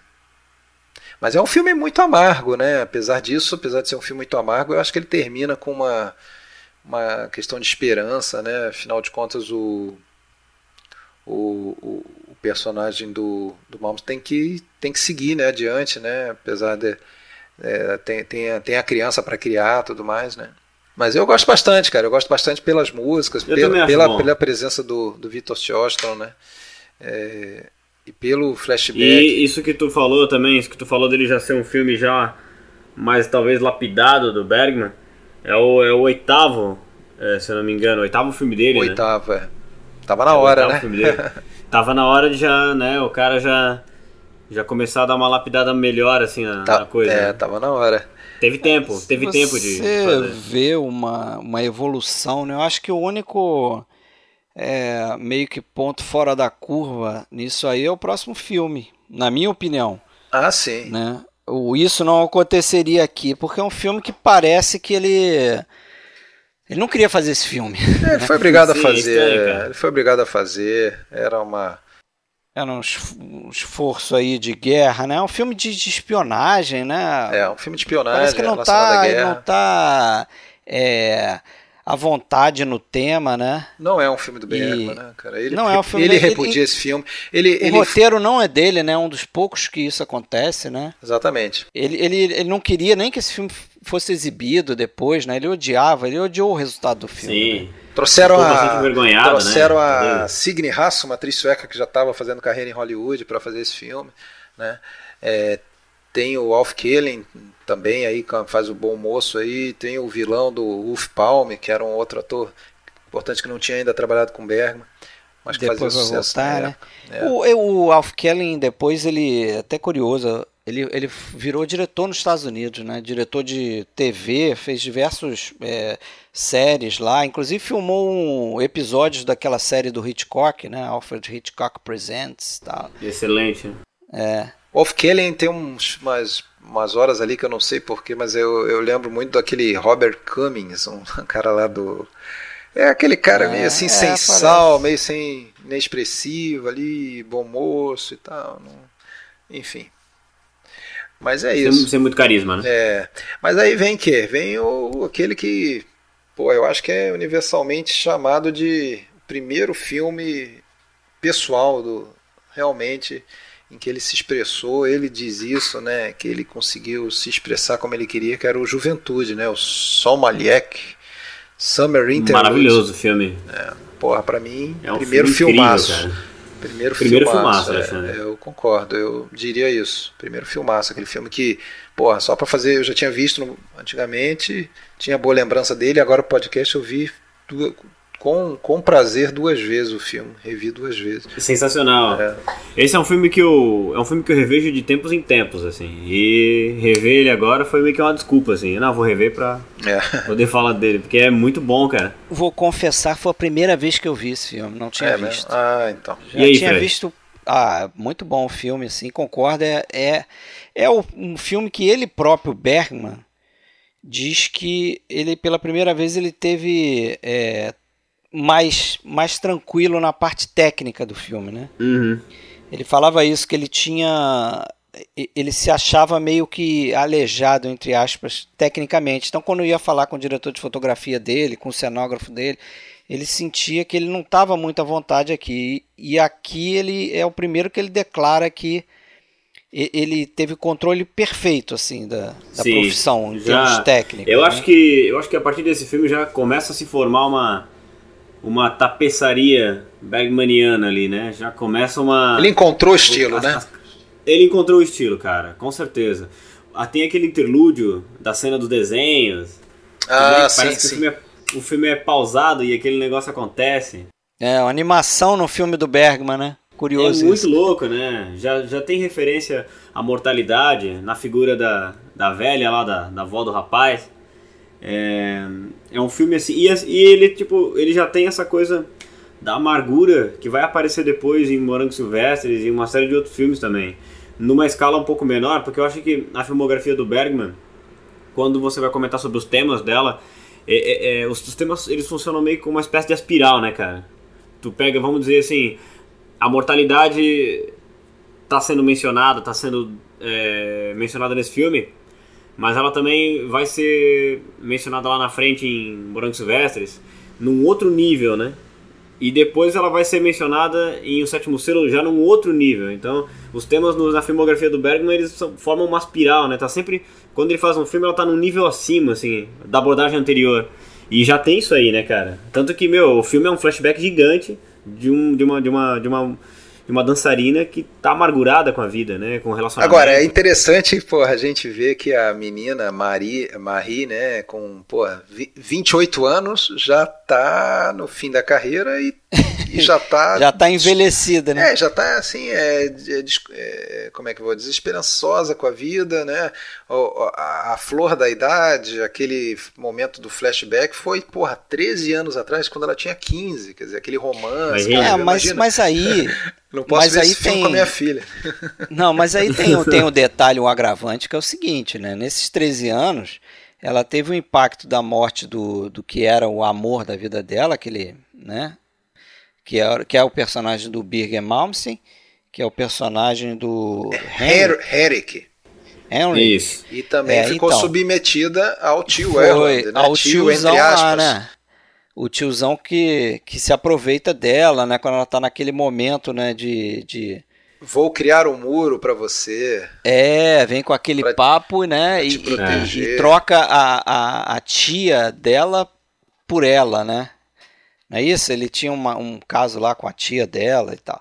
Isso. É, então isso é um agravante para ela estar se sentindo do jeito que tá, né? Agora é um filme aí, como vocês falaram, acho que tem essa é, é, tem uma maior quantidade de, de referências, de temas que depois a gente vai encontrar, né, vastamente na filmografia dele, né? Tem é, é, é, uma cena que depois se repete, né? A gente lembra do Gritos e Sussurros, que eu acho que é o exemplo mais, mais famoso, que é, que é aquela cena onde um personagem é, senta na frente do espelho, né, para refletir sobre a vida e um outro personagem é, é, fala assim na cara dela as piores coisas, né? Tá- É aquela cena com o palhaço lá, o Coppelius, que na verdade é o, é o coreógrafo fantasiado de É palhaço. o coreógrafo que é o que é o o- Stig Ollen, né? Stig Ollen, isso. É, o, o ator Co- Stig Ollen Coppelius, o palhaço Coppelius. Coppelius.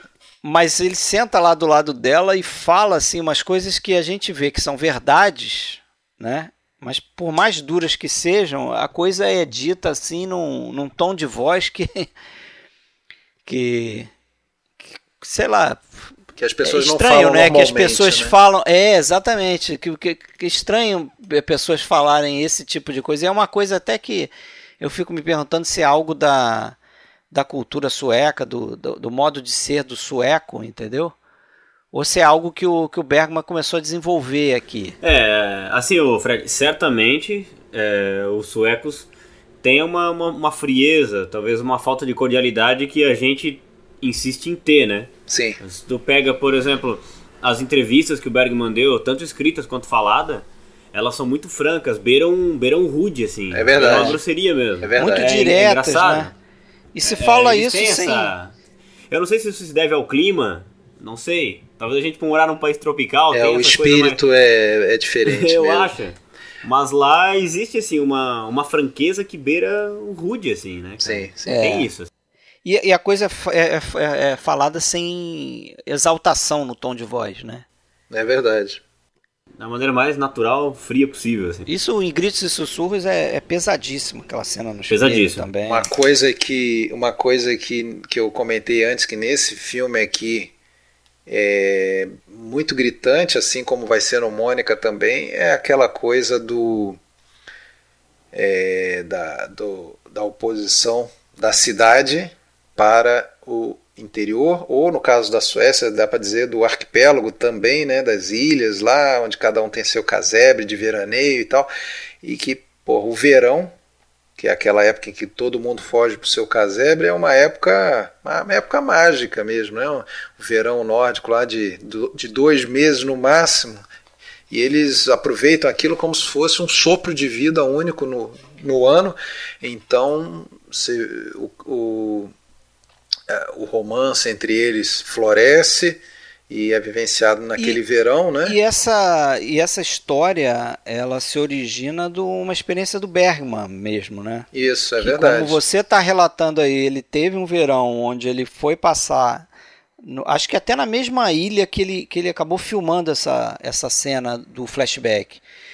Né? Apesar de que ele filma nessa ilha, mas chama de outro lugar aqui. Agora eu vou ter que procurar o nome certo. A filmagem foi na ilha é, da Lara. Né? Cara, relaxa. São, é, em qual é o nome? Só, são, só, são só 40 mil ilhas que tem nesse arquipélago. 40 mil então, ilhas, então. Então, então relaxa, boa, né? relaxa. Ele relaxa. teve, ele teve com 16 anos, ele teve também um amor desse juvenil, né? Com uma menina que depois veio a morrer de pólio, né? Ela contraiu pólio e acabou falecendo. Então isso marcou ele de tal forma que ele acabou escrevendo um conto né? E esse conto é que deu origem ao roteiro desse filme aqui, né? É. E, a, e aí tem essa coisa do, né, do, do, amor de, de verão fugaz, né? Aliás, muitos filmes dele são ambientados nessa época, né? O Sorriso de uma Noite de Amor, o próprio Mônico Desejo, Morango Silvestre também, né? Tem, tem.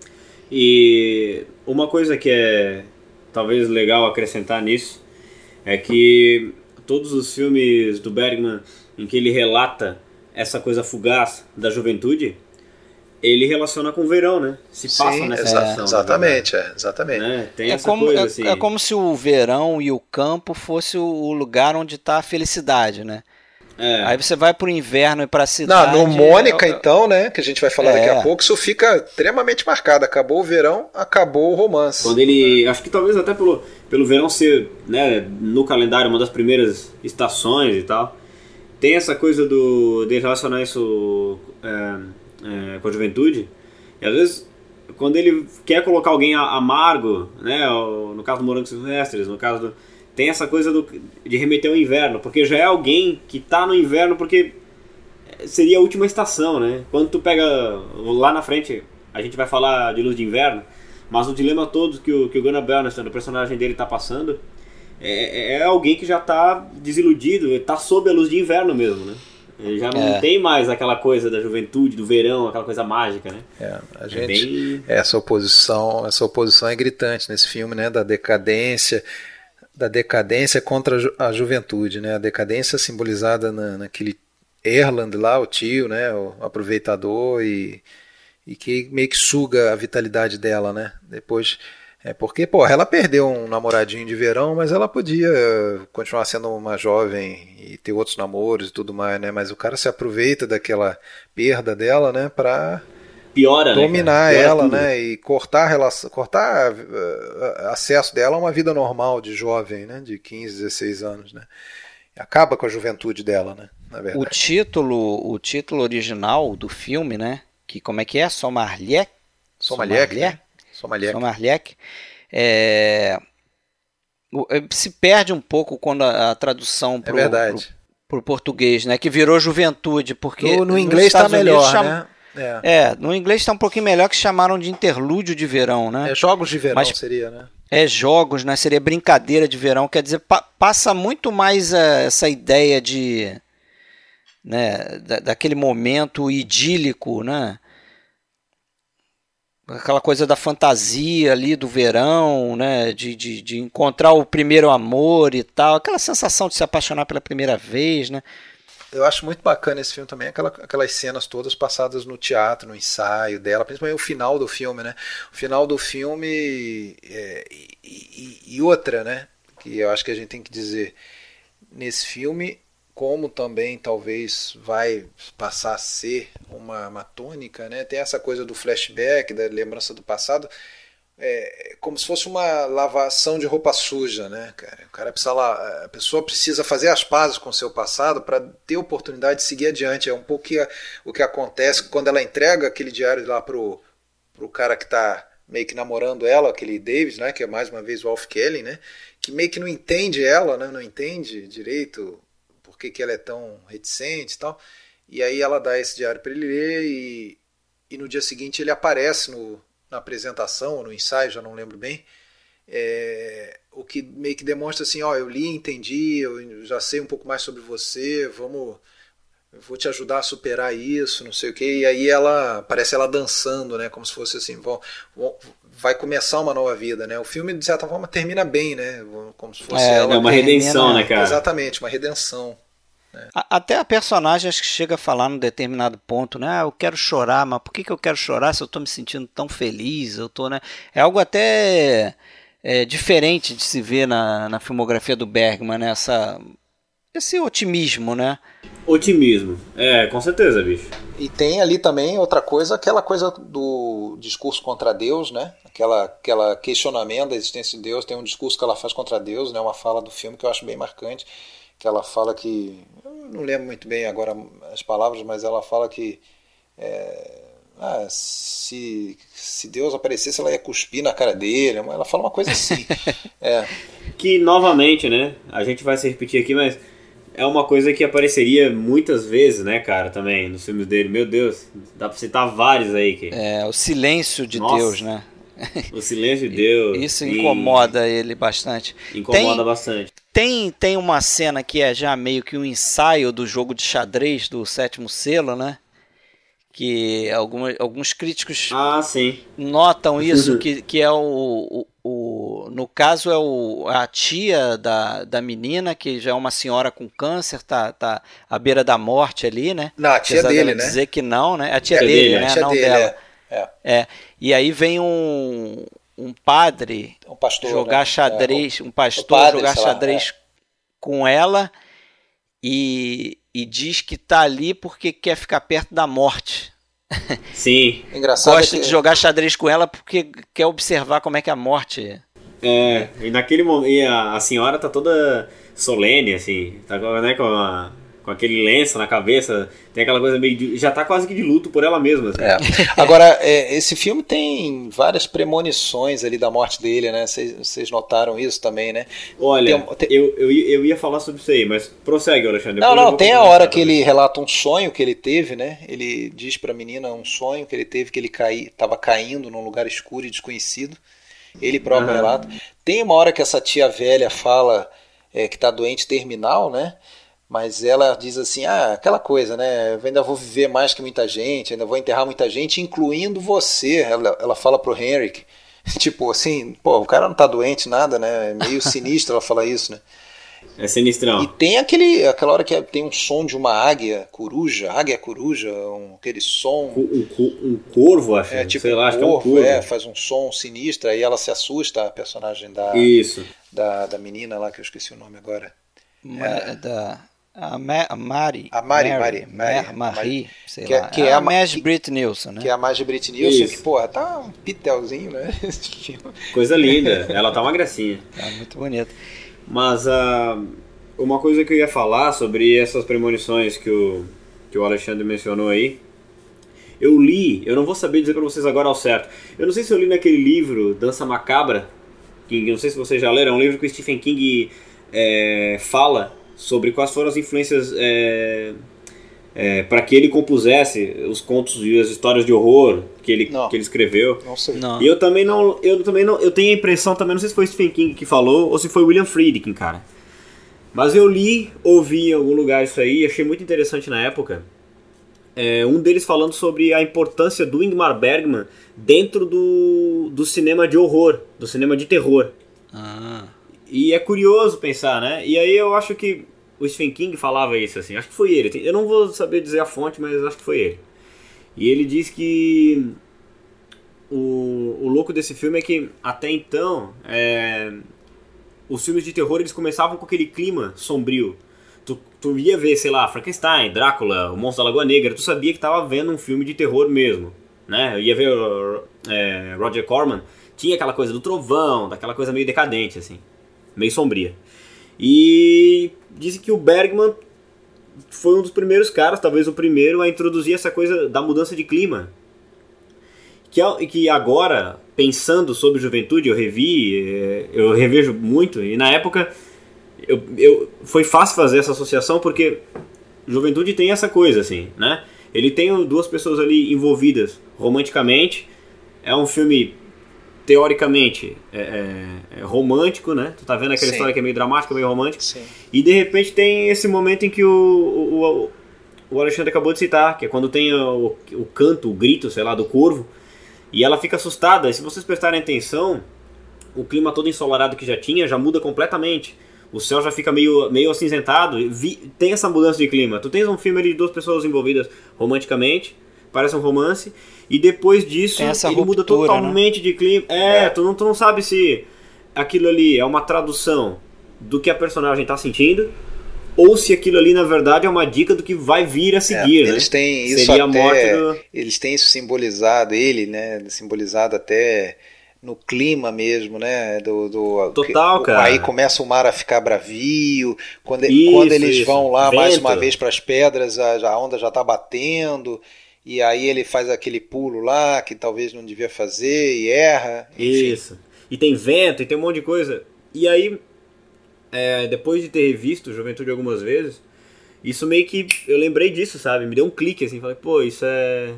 Talvez nesse filme aqui faça mais sentido ainda.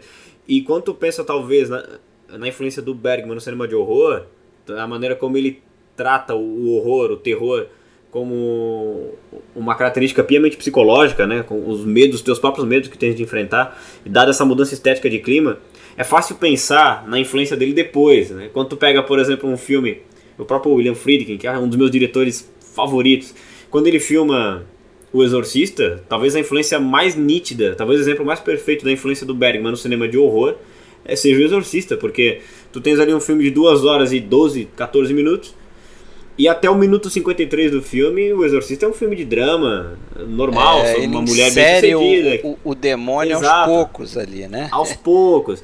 É no minuto 53 que o bicho pega. E aí o, cli- o filme muda de clima totalmente. Sem falar que o filme já tem até pô, um dos queridinhos aí da trupe do Bergman, que é o Max von Sydow, né, cara? É, tem Então, uma eu conexão direta aí, né? Bastante. Então eu acho que. É, se, como é que eu vou dizer? Acho que talvez o, o Exorcista seja o exemplo perfeito da influência do Bergman no cinema de horror, assim. Eu lembro que li isso na época e achei muito interessante, cara. E assistindo Juventude foi uma coisa que caiu como uma luva, assim. Fiquei de Legal. cara, sabe? Agora, deixa Legal. eu fazer uma pergunta para vocês, não sei se para encerrar aí, a, se vocês têm mais coisa para falar do Juventude. Não, eu tenho, eu tenho uma coisa pra falar importantíssima. Manda lá. Então tá, mas me diga uma coisa, o que é afinal o tal do lance do cheiro que aquele porteiro do teatro e outras pessoas que trabalham no teatro, acho que durante em três momentos do filme falam de um, num cheiro. Você não está sentindo um ah, é, isso cheiro? não, É isso não verdade. se O resolve, que, né? que é o tal do Engraçado. cheiro? Alguma Pois coisa. é. Eu quer fiquei esperando alguma é, coisa, alguma alguma coisa, coisa aparecer, mas Se alguém souber aí, algum dos nossos ouvintes, por favor, entra, diga eu- para mim o que é o cheiro. É cheiro do eu quê? tenho que rever ainda algumas vezes É, eu, ia, tentar. eu ia falar isso agora. Eu vou rever de novo pra mapear isso aí, pra rastrear esse negócio. Mas É. fora o cheiro, deixa eu então fechar com uma coisa importantíssima que a gente vai ser penalizado se a gente não falar isso aqui. Porque eu acho que esse filme aqui, ele é o primeiro é, filme onde o papel da, da mulher no filme é mais próximo da, daquilo que vai ser ao longo da, da, da filmografia do Bergman. Né? Que o Bergman ele é, é, é reconhecido como o cineasta das mulheres. Né? É, pelo É, menos mais cineasta menos masculino filmando. É, mas, mas assim, há uma Mas eu- mudança. Eu, eu acho que faz sentido. Acho Sim, que faz sim. sentido, porque tem muitos filmes, a- a- o mundo feminino, na verdade, é o fio condutor, né? Das angústias. de É, que- então, eu acho que quer. começa por aqui, porque assim, tem, tem, inclusive tem críticos que falam isso, né? Que você consegue perceber desde o primeiro filme dele até esse filme aqui um- um- uma espécie de mudança no sentido de chegar ao que ele começa a fazer nesse filme aqui, né? É, no início, o- os primeiros personagens é, femininos dele são ali meio que uma vou dizer uma bengala, mas é, é- é- funcionam de forma a, a, a serem fatores que a- amadurecem o, o personagem masculino. Com certeza, né? Fred. A trajetória é masculina, mas a mulher ali de alguma forma ajuda o homem a, a se modificar. E aí tem uma crítica que diz que, que depois, é, em filmes como Porto e Prisão, essas mulheres já começam a ter assim os seus conflitos é, mais bem retratados. Né? Ele começa a se preocupar com o conflito, conflito feminino, com os problemas que às vezes são característicos da mulher e tal. E nesse filme aqui, é claro que a, que a personagem é central. Ah, né? sim. Aí é, o, aí é a evolução Gira dela. totalmente né? em, em, em torno dela, né? É verdade. Do passado dela, do, do, do- do primeiro amor dela, do que, que aconteceu com ela que a modificou e tal. Eu só falei mais ou menos porque pensando em Sétimo Selo, Morango Silvestre, a gente não vê tanto Ah, isso. sim, sim, sim. Claro. Mas claro. em tantos outros filmes você vê isso, Gritos e Sim. Sussurros. Nossa. Ah, Gritos e Sussurros. Através do é, espelho. aquele Brink of Life, que eu esqueci o nome em português. Acho que é o O- Limiar da Vida. Ah, sim, Mulher da Vida. Que é até um Esse filme total, menor, o- mas.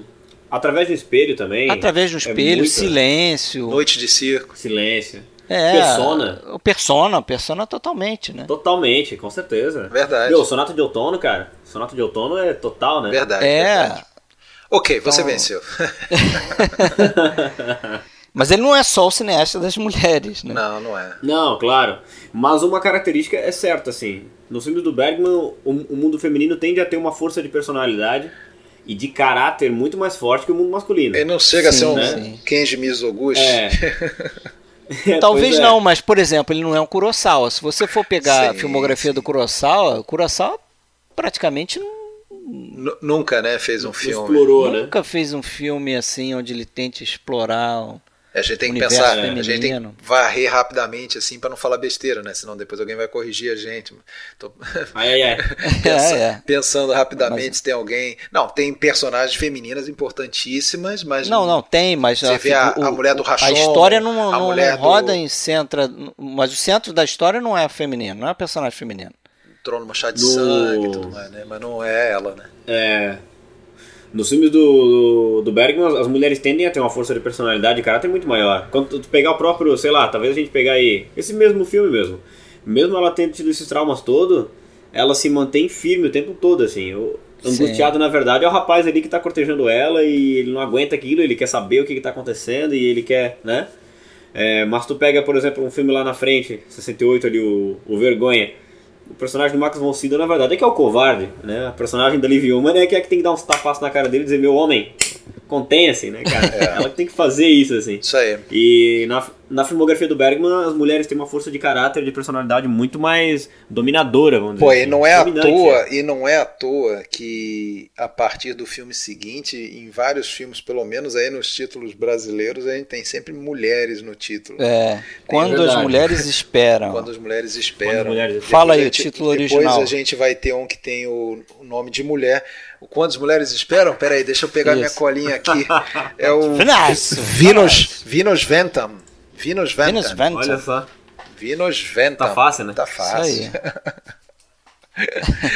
É, Venus, pô, Que é um mulheres. filme também que eu não tinha visto, cara. É o primeiro, a primeira tentativa do Bergman a, a fazer um Comédia. comédia, né? E, a- ali ele fala que ele descobriu que ele, que ele tinha talento também para escrever comédia, que era algo que ele não tinha certeza. Eu, eu gostei bastante desse filme, me surpreendeu. Se bem que a gente fala que é, É comédia, né? Mas, porra, é, quando a gente para pra ver, as histórias são só dramas meio trágicos. Drama.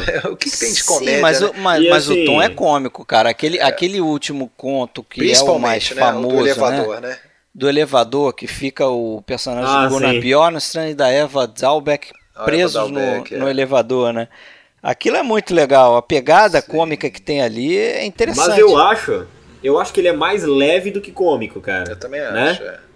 Eu acho que ele, é- ele tem uma leveza maior do que uma, uma comédia É, não é uma, dita, assim. uma comédia pra você esquecer. Você tá sempre Isso. refletindo, né? Quando você tá vendo o filme Aham. do, do Berg. Ah, com certeza. Tem sempre uma E eu vou te pimentinha confessar ali. também que foi a primeira vez que eu vi agora pro podcast. Esse faltava do, dos 12 filmes que a gente tá falando hoje. Esse é o único que eu não tinha visto. Eu vi agora, gostei. Eu achei que é um filme até subestimado, assim, do, do- na filmografia dele. É um pouco citado, não se comenta muito. Mas eu achei um filme bem interessante, cara. É um Também. bom, porra, um bom elenco aí, né? Com, com três, três atrizes de renome aí, Anitta Bjork, né? Que tinha feito muito sucesso no ano anterior aí com a. Aliás, no mesmo ano, fazendo aquele filme do Alf Schoberg lá, o Senhorita Julie, que é um, porra, um romance importantíssimo aí, né? Do, do Strindberg, né? O escritor sueco. Então ela estava na crista da onda, ela faz aquela, aquele primeiro flashback, né, que ela conta um caso que ela teve com um rapaz e como que o marido reagiu quando ela contou, né? Então, de novo, é ponto de vista são as mulheres. É, né? Mais depois um tem filme. o depois tem a personagem da Marge Brit Nilsson, né, a Marta, que aí também é casada atualmente com Birger Malmsteen, né? Na verdade, as, as mulheres estão reunidas numa casa de veraneio esperando os maridos, que são quatro irmãos, né? Que são quatro irmãos. E, e aí tem o lance do Birger Malmsteen, que é do rapaz, né, o mais jovem. E detalhe é que nesse, nessa lembrança dela, não sei se repararam, tem aquele famoso artifício do flashback dentro do flashback, né? Ela tá, ela tá contando a história lá no, no parto, e no parto, enquanto ela tá sedada, ela meio que sonha com o início do romance, né? E como que daí ela acaba resolvendo ter o filho sozinha, é. aquela coisa toda, né? E depois a parte mais lembrada mesmo, que é do elevador, né? Do, do Gunnar e da, da Eva Dalbeck. Eva Dalbeck. Que depois eles vão repetir, né? Essa dobradinha aí. No Sorrisos de uma Noite de Amor, né? Ah, verdade, Sorriso de uma Noite de Amor também, verdade. É. E naquele outro também, Lição de Amor, não, não, é, não são os dois? Eu acho que é uma lição. Uma lição de amor. Também são os dois. São, lição de amor. No é. trem lá. É. São outras comédias, né? Tidas comédias do Bergman. Mas... Pois é. E, e é isso, acho que esse filme tem aquele, esse artifício aí do, do flashback levado ao, ao extremo. É, e também o Bergman relata que isso aí se baseou no, no, episódio da vida real dele, né? Que uma vez eles voltaram de uma festa e não sei se ele e a mulher dele na época, não sei qual, né? Que ele foi casado uma opção de vezes e, e e eles é, ele meio que perdeu a chave de casa, uma coisa assim, mas ele não queria acordar quem estava dentro lá e tal. Então ele e a mulher ficaram esperando, sentados na, na escada do, do, do, prédio até amanhecer.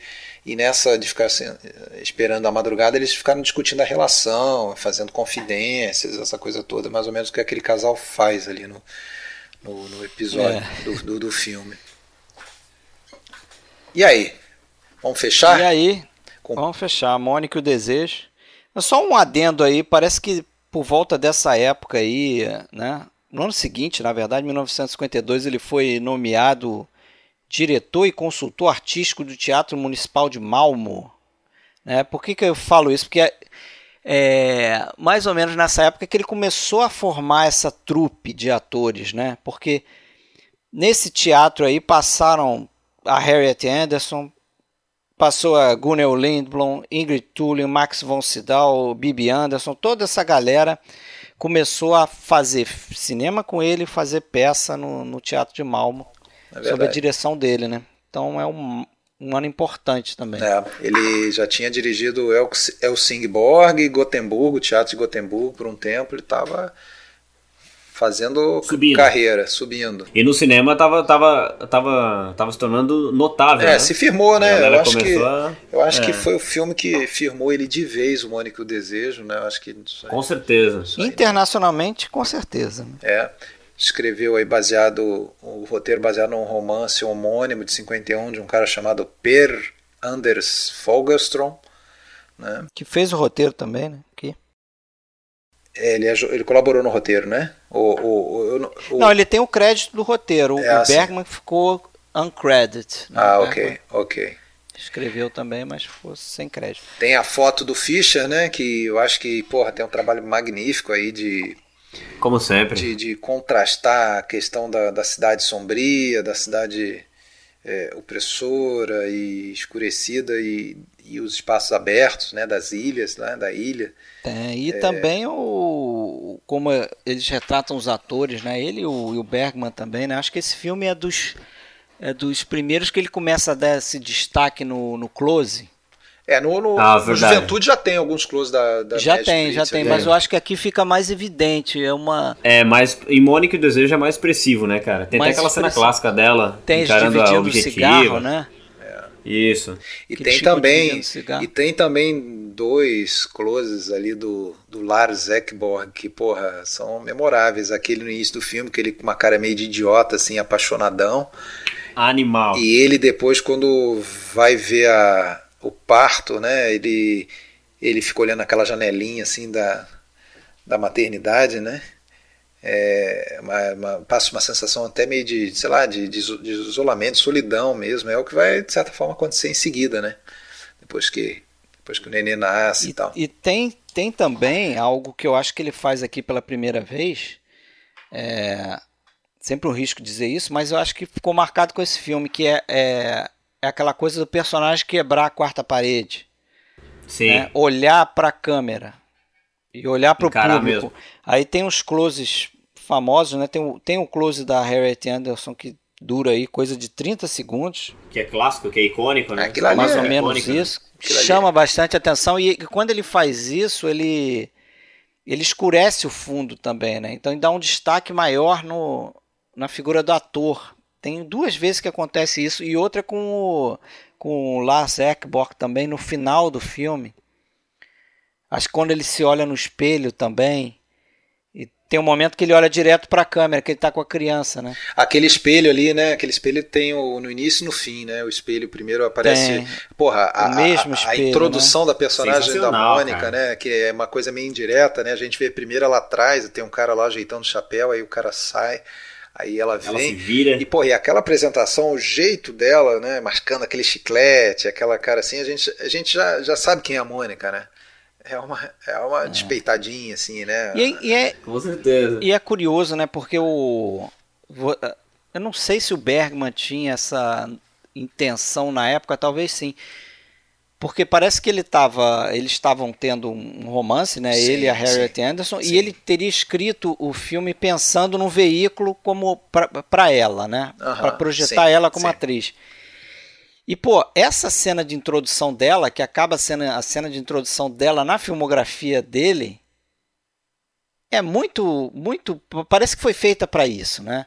Com certeza, Vitor. a gente Ladies and olhando nos- gentlemen, Harris É, aqui está Harriet Anderson, né? Isso em sueco, né? Só você pode re- re- replicar aí. Eu não, eu não Era, consigo. era, era uma força da natureza naquela época, né? Minha, nossa Não, cara, e inclusive, inclusive a gente vê no. Tava lendo aquele imagens ali, né? é, Aham, Sensacional esse livro. que ele fala assim, porra, ah, você sabendo, né? Você sabendo é, do, do, do, do- do romance, diz que ele estava muito apaixonado por ela nessa época. É, a gente, até depois que sabe, talvez fique influenciado, né? Mas é, a maneira como ele filma determinadas cenas dela, principalmente aquela parte nas ilhas, em que ela está muito sensual, muito né, provocativa e tudo mais, é, e também na hora daquele close, assim, dá pra ver que tem uma interação entre os dois ali, cara. É, Ah, sim. Não, com certeza, Alexandre. Isso é impressionante. O, o... Só um excepcional diretor pode fazer, né?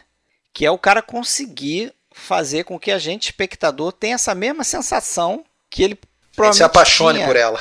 a gente se Exato. Nossa, Exatamente. matou, Alexandre. É isso Né? aí. Você, como espectador, se apaixona por ela porque ele tá apaixonado, ele como diretor tá apaixonado por Olha, ela e ele traduz queria isso tá naquela através ilha da lá. linguagem dele. Não, e o Safadinho, cara, e o Safadinho, sabe o que, que ele fez, né? Eu, eu, eu, isso não está escrito, mas eu tenho quase certeza, cara, que ele fez isso.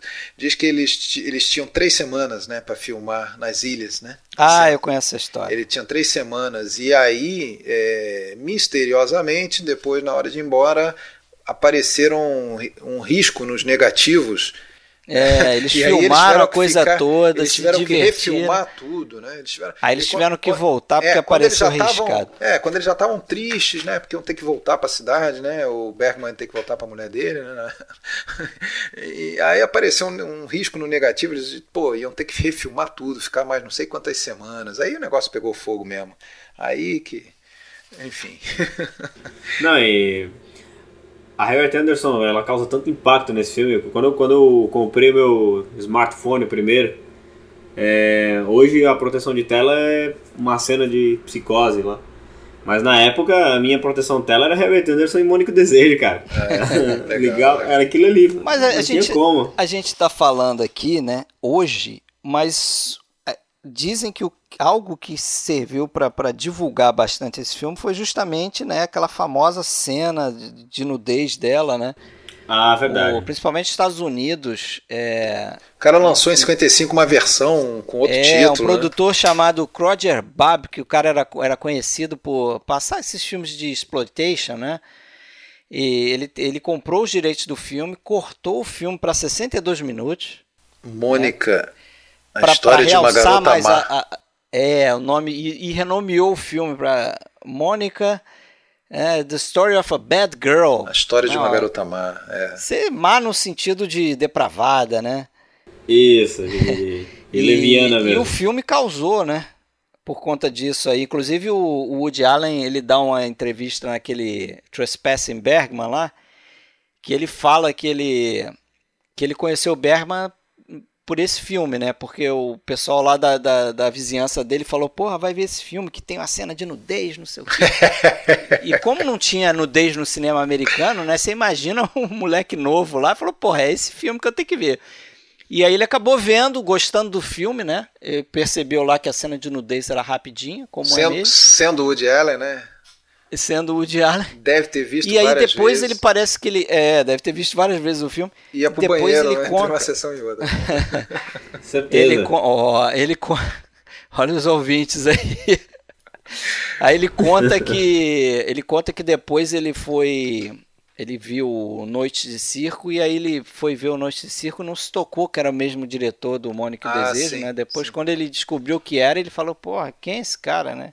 É. Tem que conhecer mais desse cara. Agora, tem uma coisa, tem um outro filme sueco que por acaso eu vi há algum, algum tempo, chamado A Última Felicidade, um filme de 51, dirigido por um tal de Arne Mattsson. É, e esse filme tem uma, tem uma atriz lindíssima aí do cinema sueco que trabalhou pouco com Bergman, que é a Ulla Jacobson. E ela, tá, ela tem uma cena de nudez nesse filme.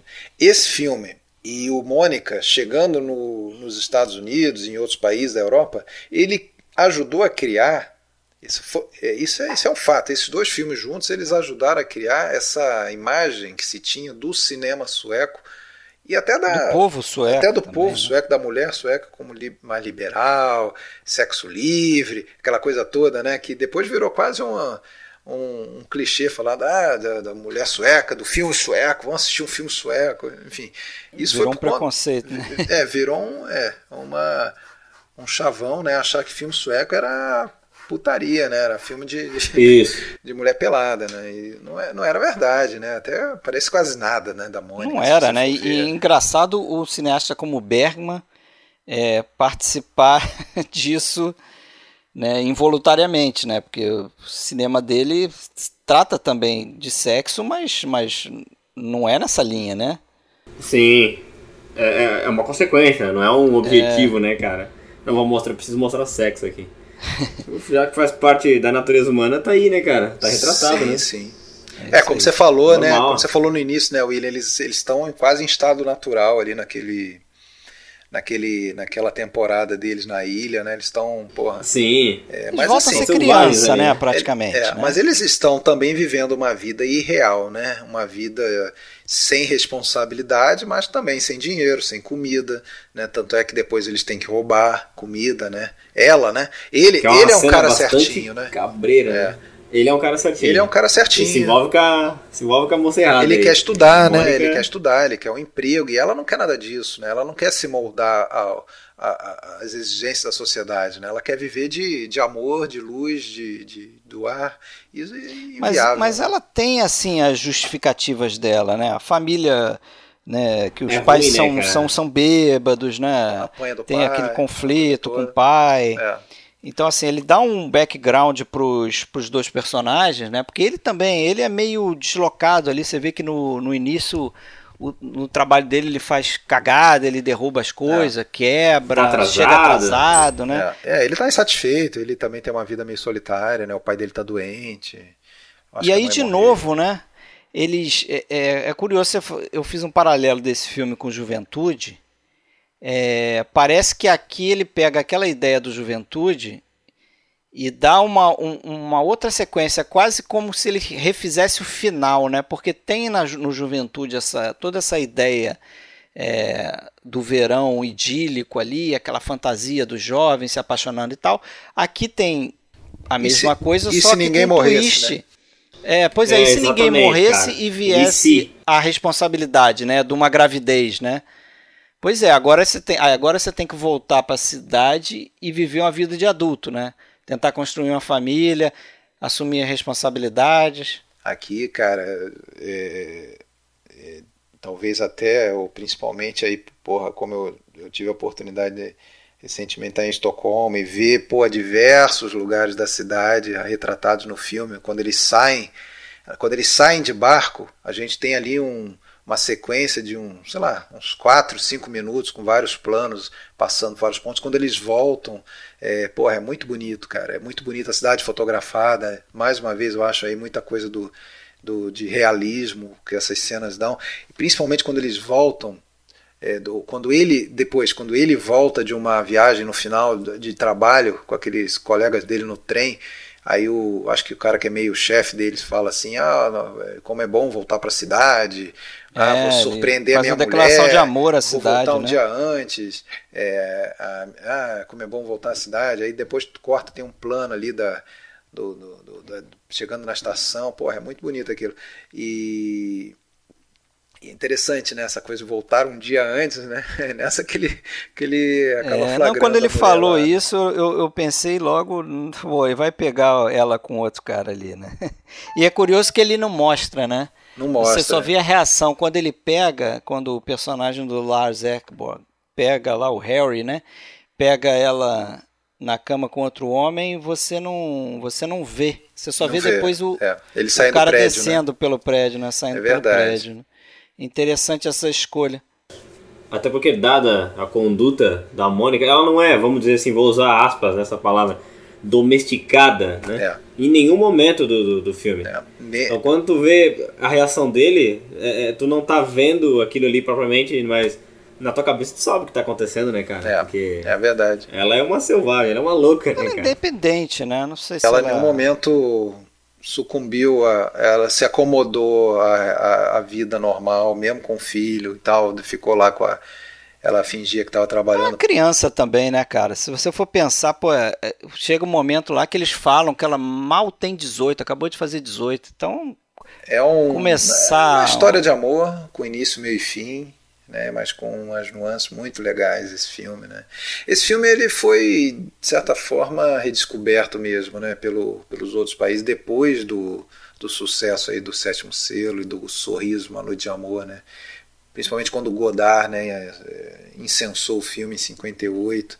Ele, ele no início ele foi recebido, acho que meio modestamente. Assim, é, o, o, o, Godard chega, chegou a escrever que esse filme estava para o novo cinema, né, para o cinema atual, assim como o Nascimento de uma Nação estava para o cinema clássico. Né, para você ver a importância que o Jean-Luc Godard deu, deu para o Bergman e para esse filme. Né. A Harriet Anderson em si, né, cara, ela começa aí nesse filme e vai fazer diversos aí com Bergman, Noites de Circo, né, o Sorriso Uma Noite Amor. Gritos Lá no Gritos e Sussurros ela ainda vai estar, ou Através do Espelho, são os filmes assim que ela tem um, um destaque maior. E tá aí, Vivona, 85 anos. É, não sei se está fazendo filme ainda, mas está firme aí, cara. Agora, o, o, Bergman viu ela num filme do, do Molander, de 52, chamado é, Trots, de, em inglês seria Defiance. E ele viu ali ela nesse filme, deve ter sido ali que ele caiu por ela, né? Mas ele viu ali nela que é, ninguém era mais Mônica do que ela, né? É, aquela ah, era, era, era, coisa, era a Mônica que ele tinha na cabeça pro, pro, pro filme, né? E, e é isso, cara. Eu acho que realmente foi um, foi um bom encontro, né? Depois a gente vai ter acho que acho que foi a primeira grande parceria com atriz na carreira dele. Depois a gente vai nos outros episódios falar muito aí de Bibi Anderson, de Gunnel Lindblom, principalmente depois Liv Ullmann, né?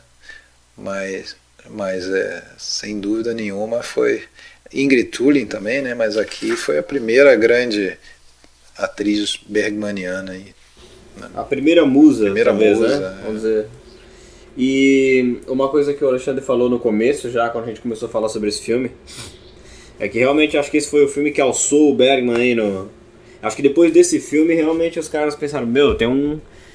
Tem um garoto novo no, no quarteirão aí, né, cara? É. Porque. New Kid on the Block. Tem um New Kid on the Block aí. Porque assim, é. Tem registros, não sei se vocês sabem dessas histórias também, mas tem registros de que esse filme chegou. Foi, foi o primeiro Bergman a chegar na América do Sul. E tem registros de, de que ele passou nos cinemas é, no Uruguai e em São Paulo, na época. Eu já li sobre isso, assim. E tu vê, cara, esse filme chegando aqui, naquela época, cara, né? E acho que esse realmente foi o filme que alçou o Bergman, assim, a...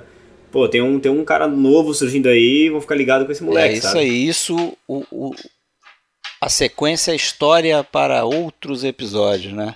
Próximo episódio, então, nós vamos falar do Noite de Circo, né? Que seria o filme seguinte, de 53, Isso. talvez. Massa. Até não lembro qual, qual que era. É o Fonte da Donzela? Boa pergunta, acho que é a fonte da donzela.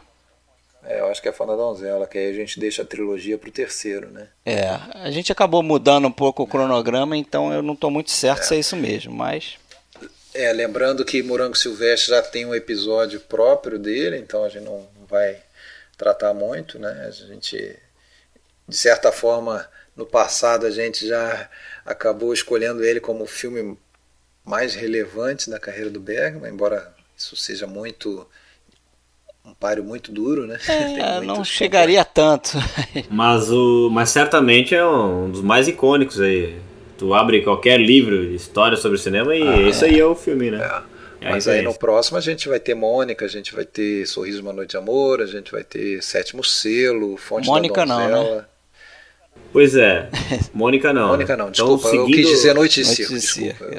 Eu. Seguindo aqui a, a ordem, os filmes que a gente falaria, se, se eu esquecer de algum, me, me lembre, mas os filmes que a gente falaria seriam então Noite de Circo, Uma Lição de Amor, Sonhos de, mulher, Sonhos de Mulheres, né? Aí depois vem Sorriso Noite de Amor, Sétimo Selo, Morango Silvestre a gente não vai falar, No Limiar da Vida, O Rosto e Fonte da Isso. Donzela. Eu acho que são nove. Você falou oito, mas eu acho que tem mais um. Qual que é o que vem depois? Talvez tenha, eu tenha esquecido de algum aí, tem que é. ir olhar daí. Mas É, tem mais um, mas tudo bem. Porque, meu, só de, só de Sétimo Selo, meu, dá pra fazer um episódio só disso aí, Ah, né? Muita com coisa. certeza. Esse aí merece um destaque especial.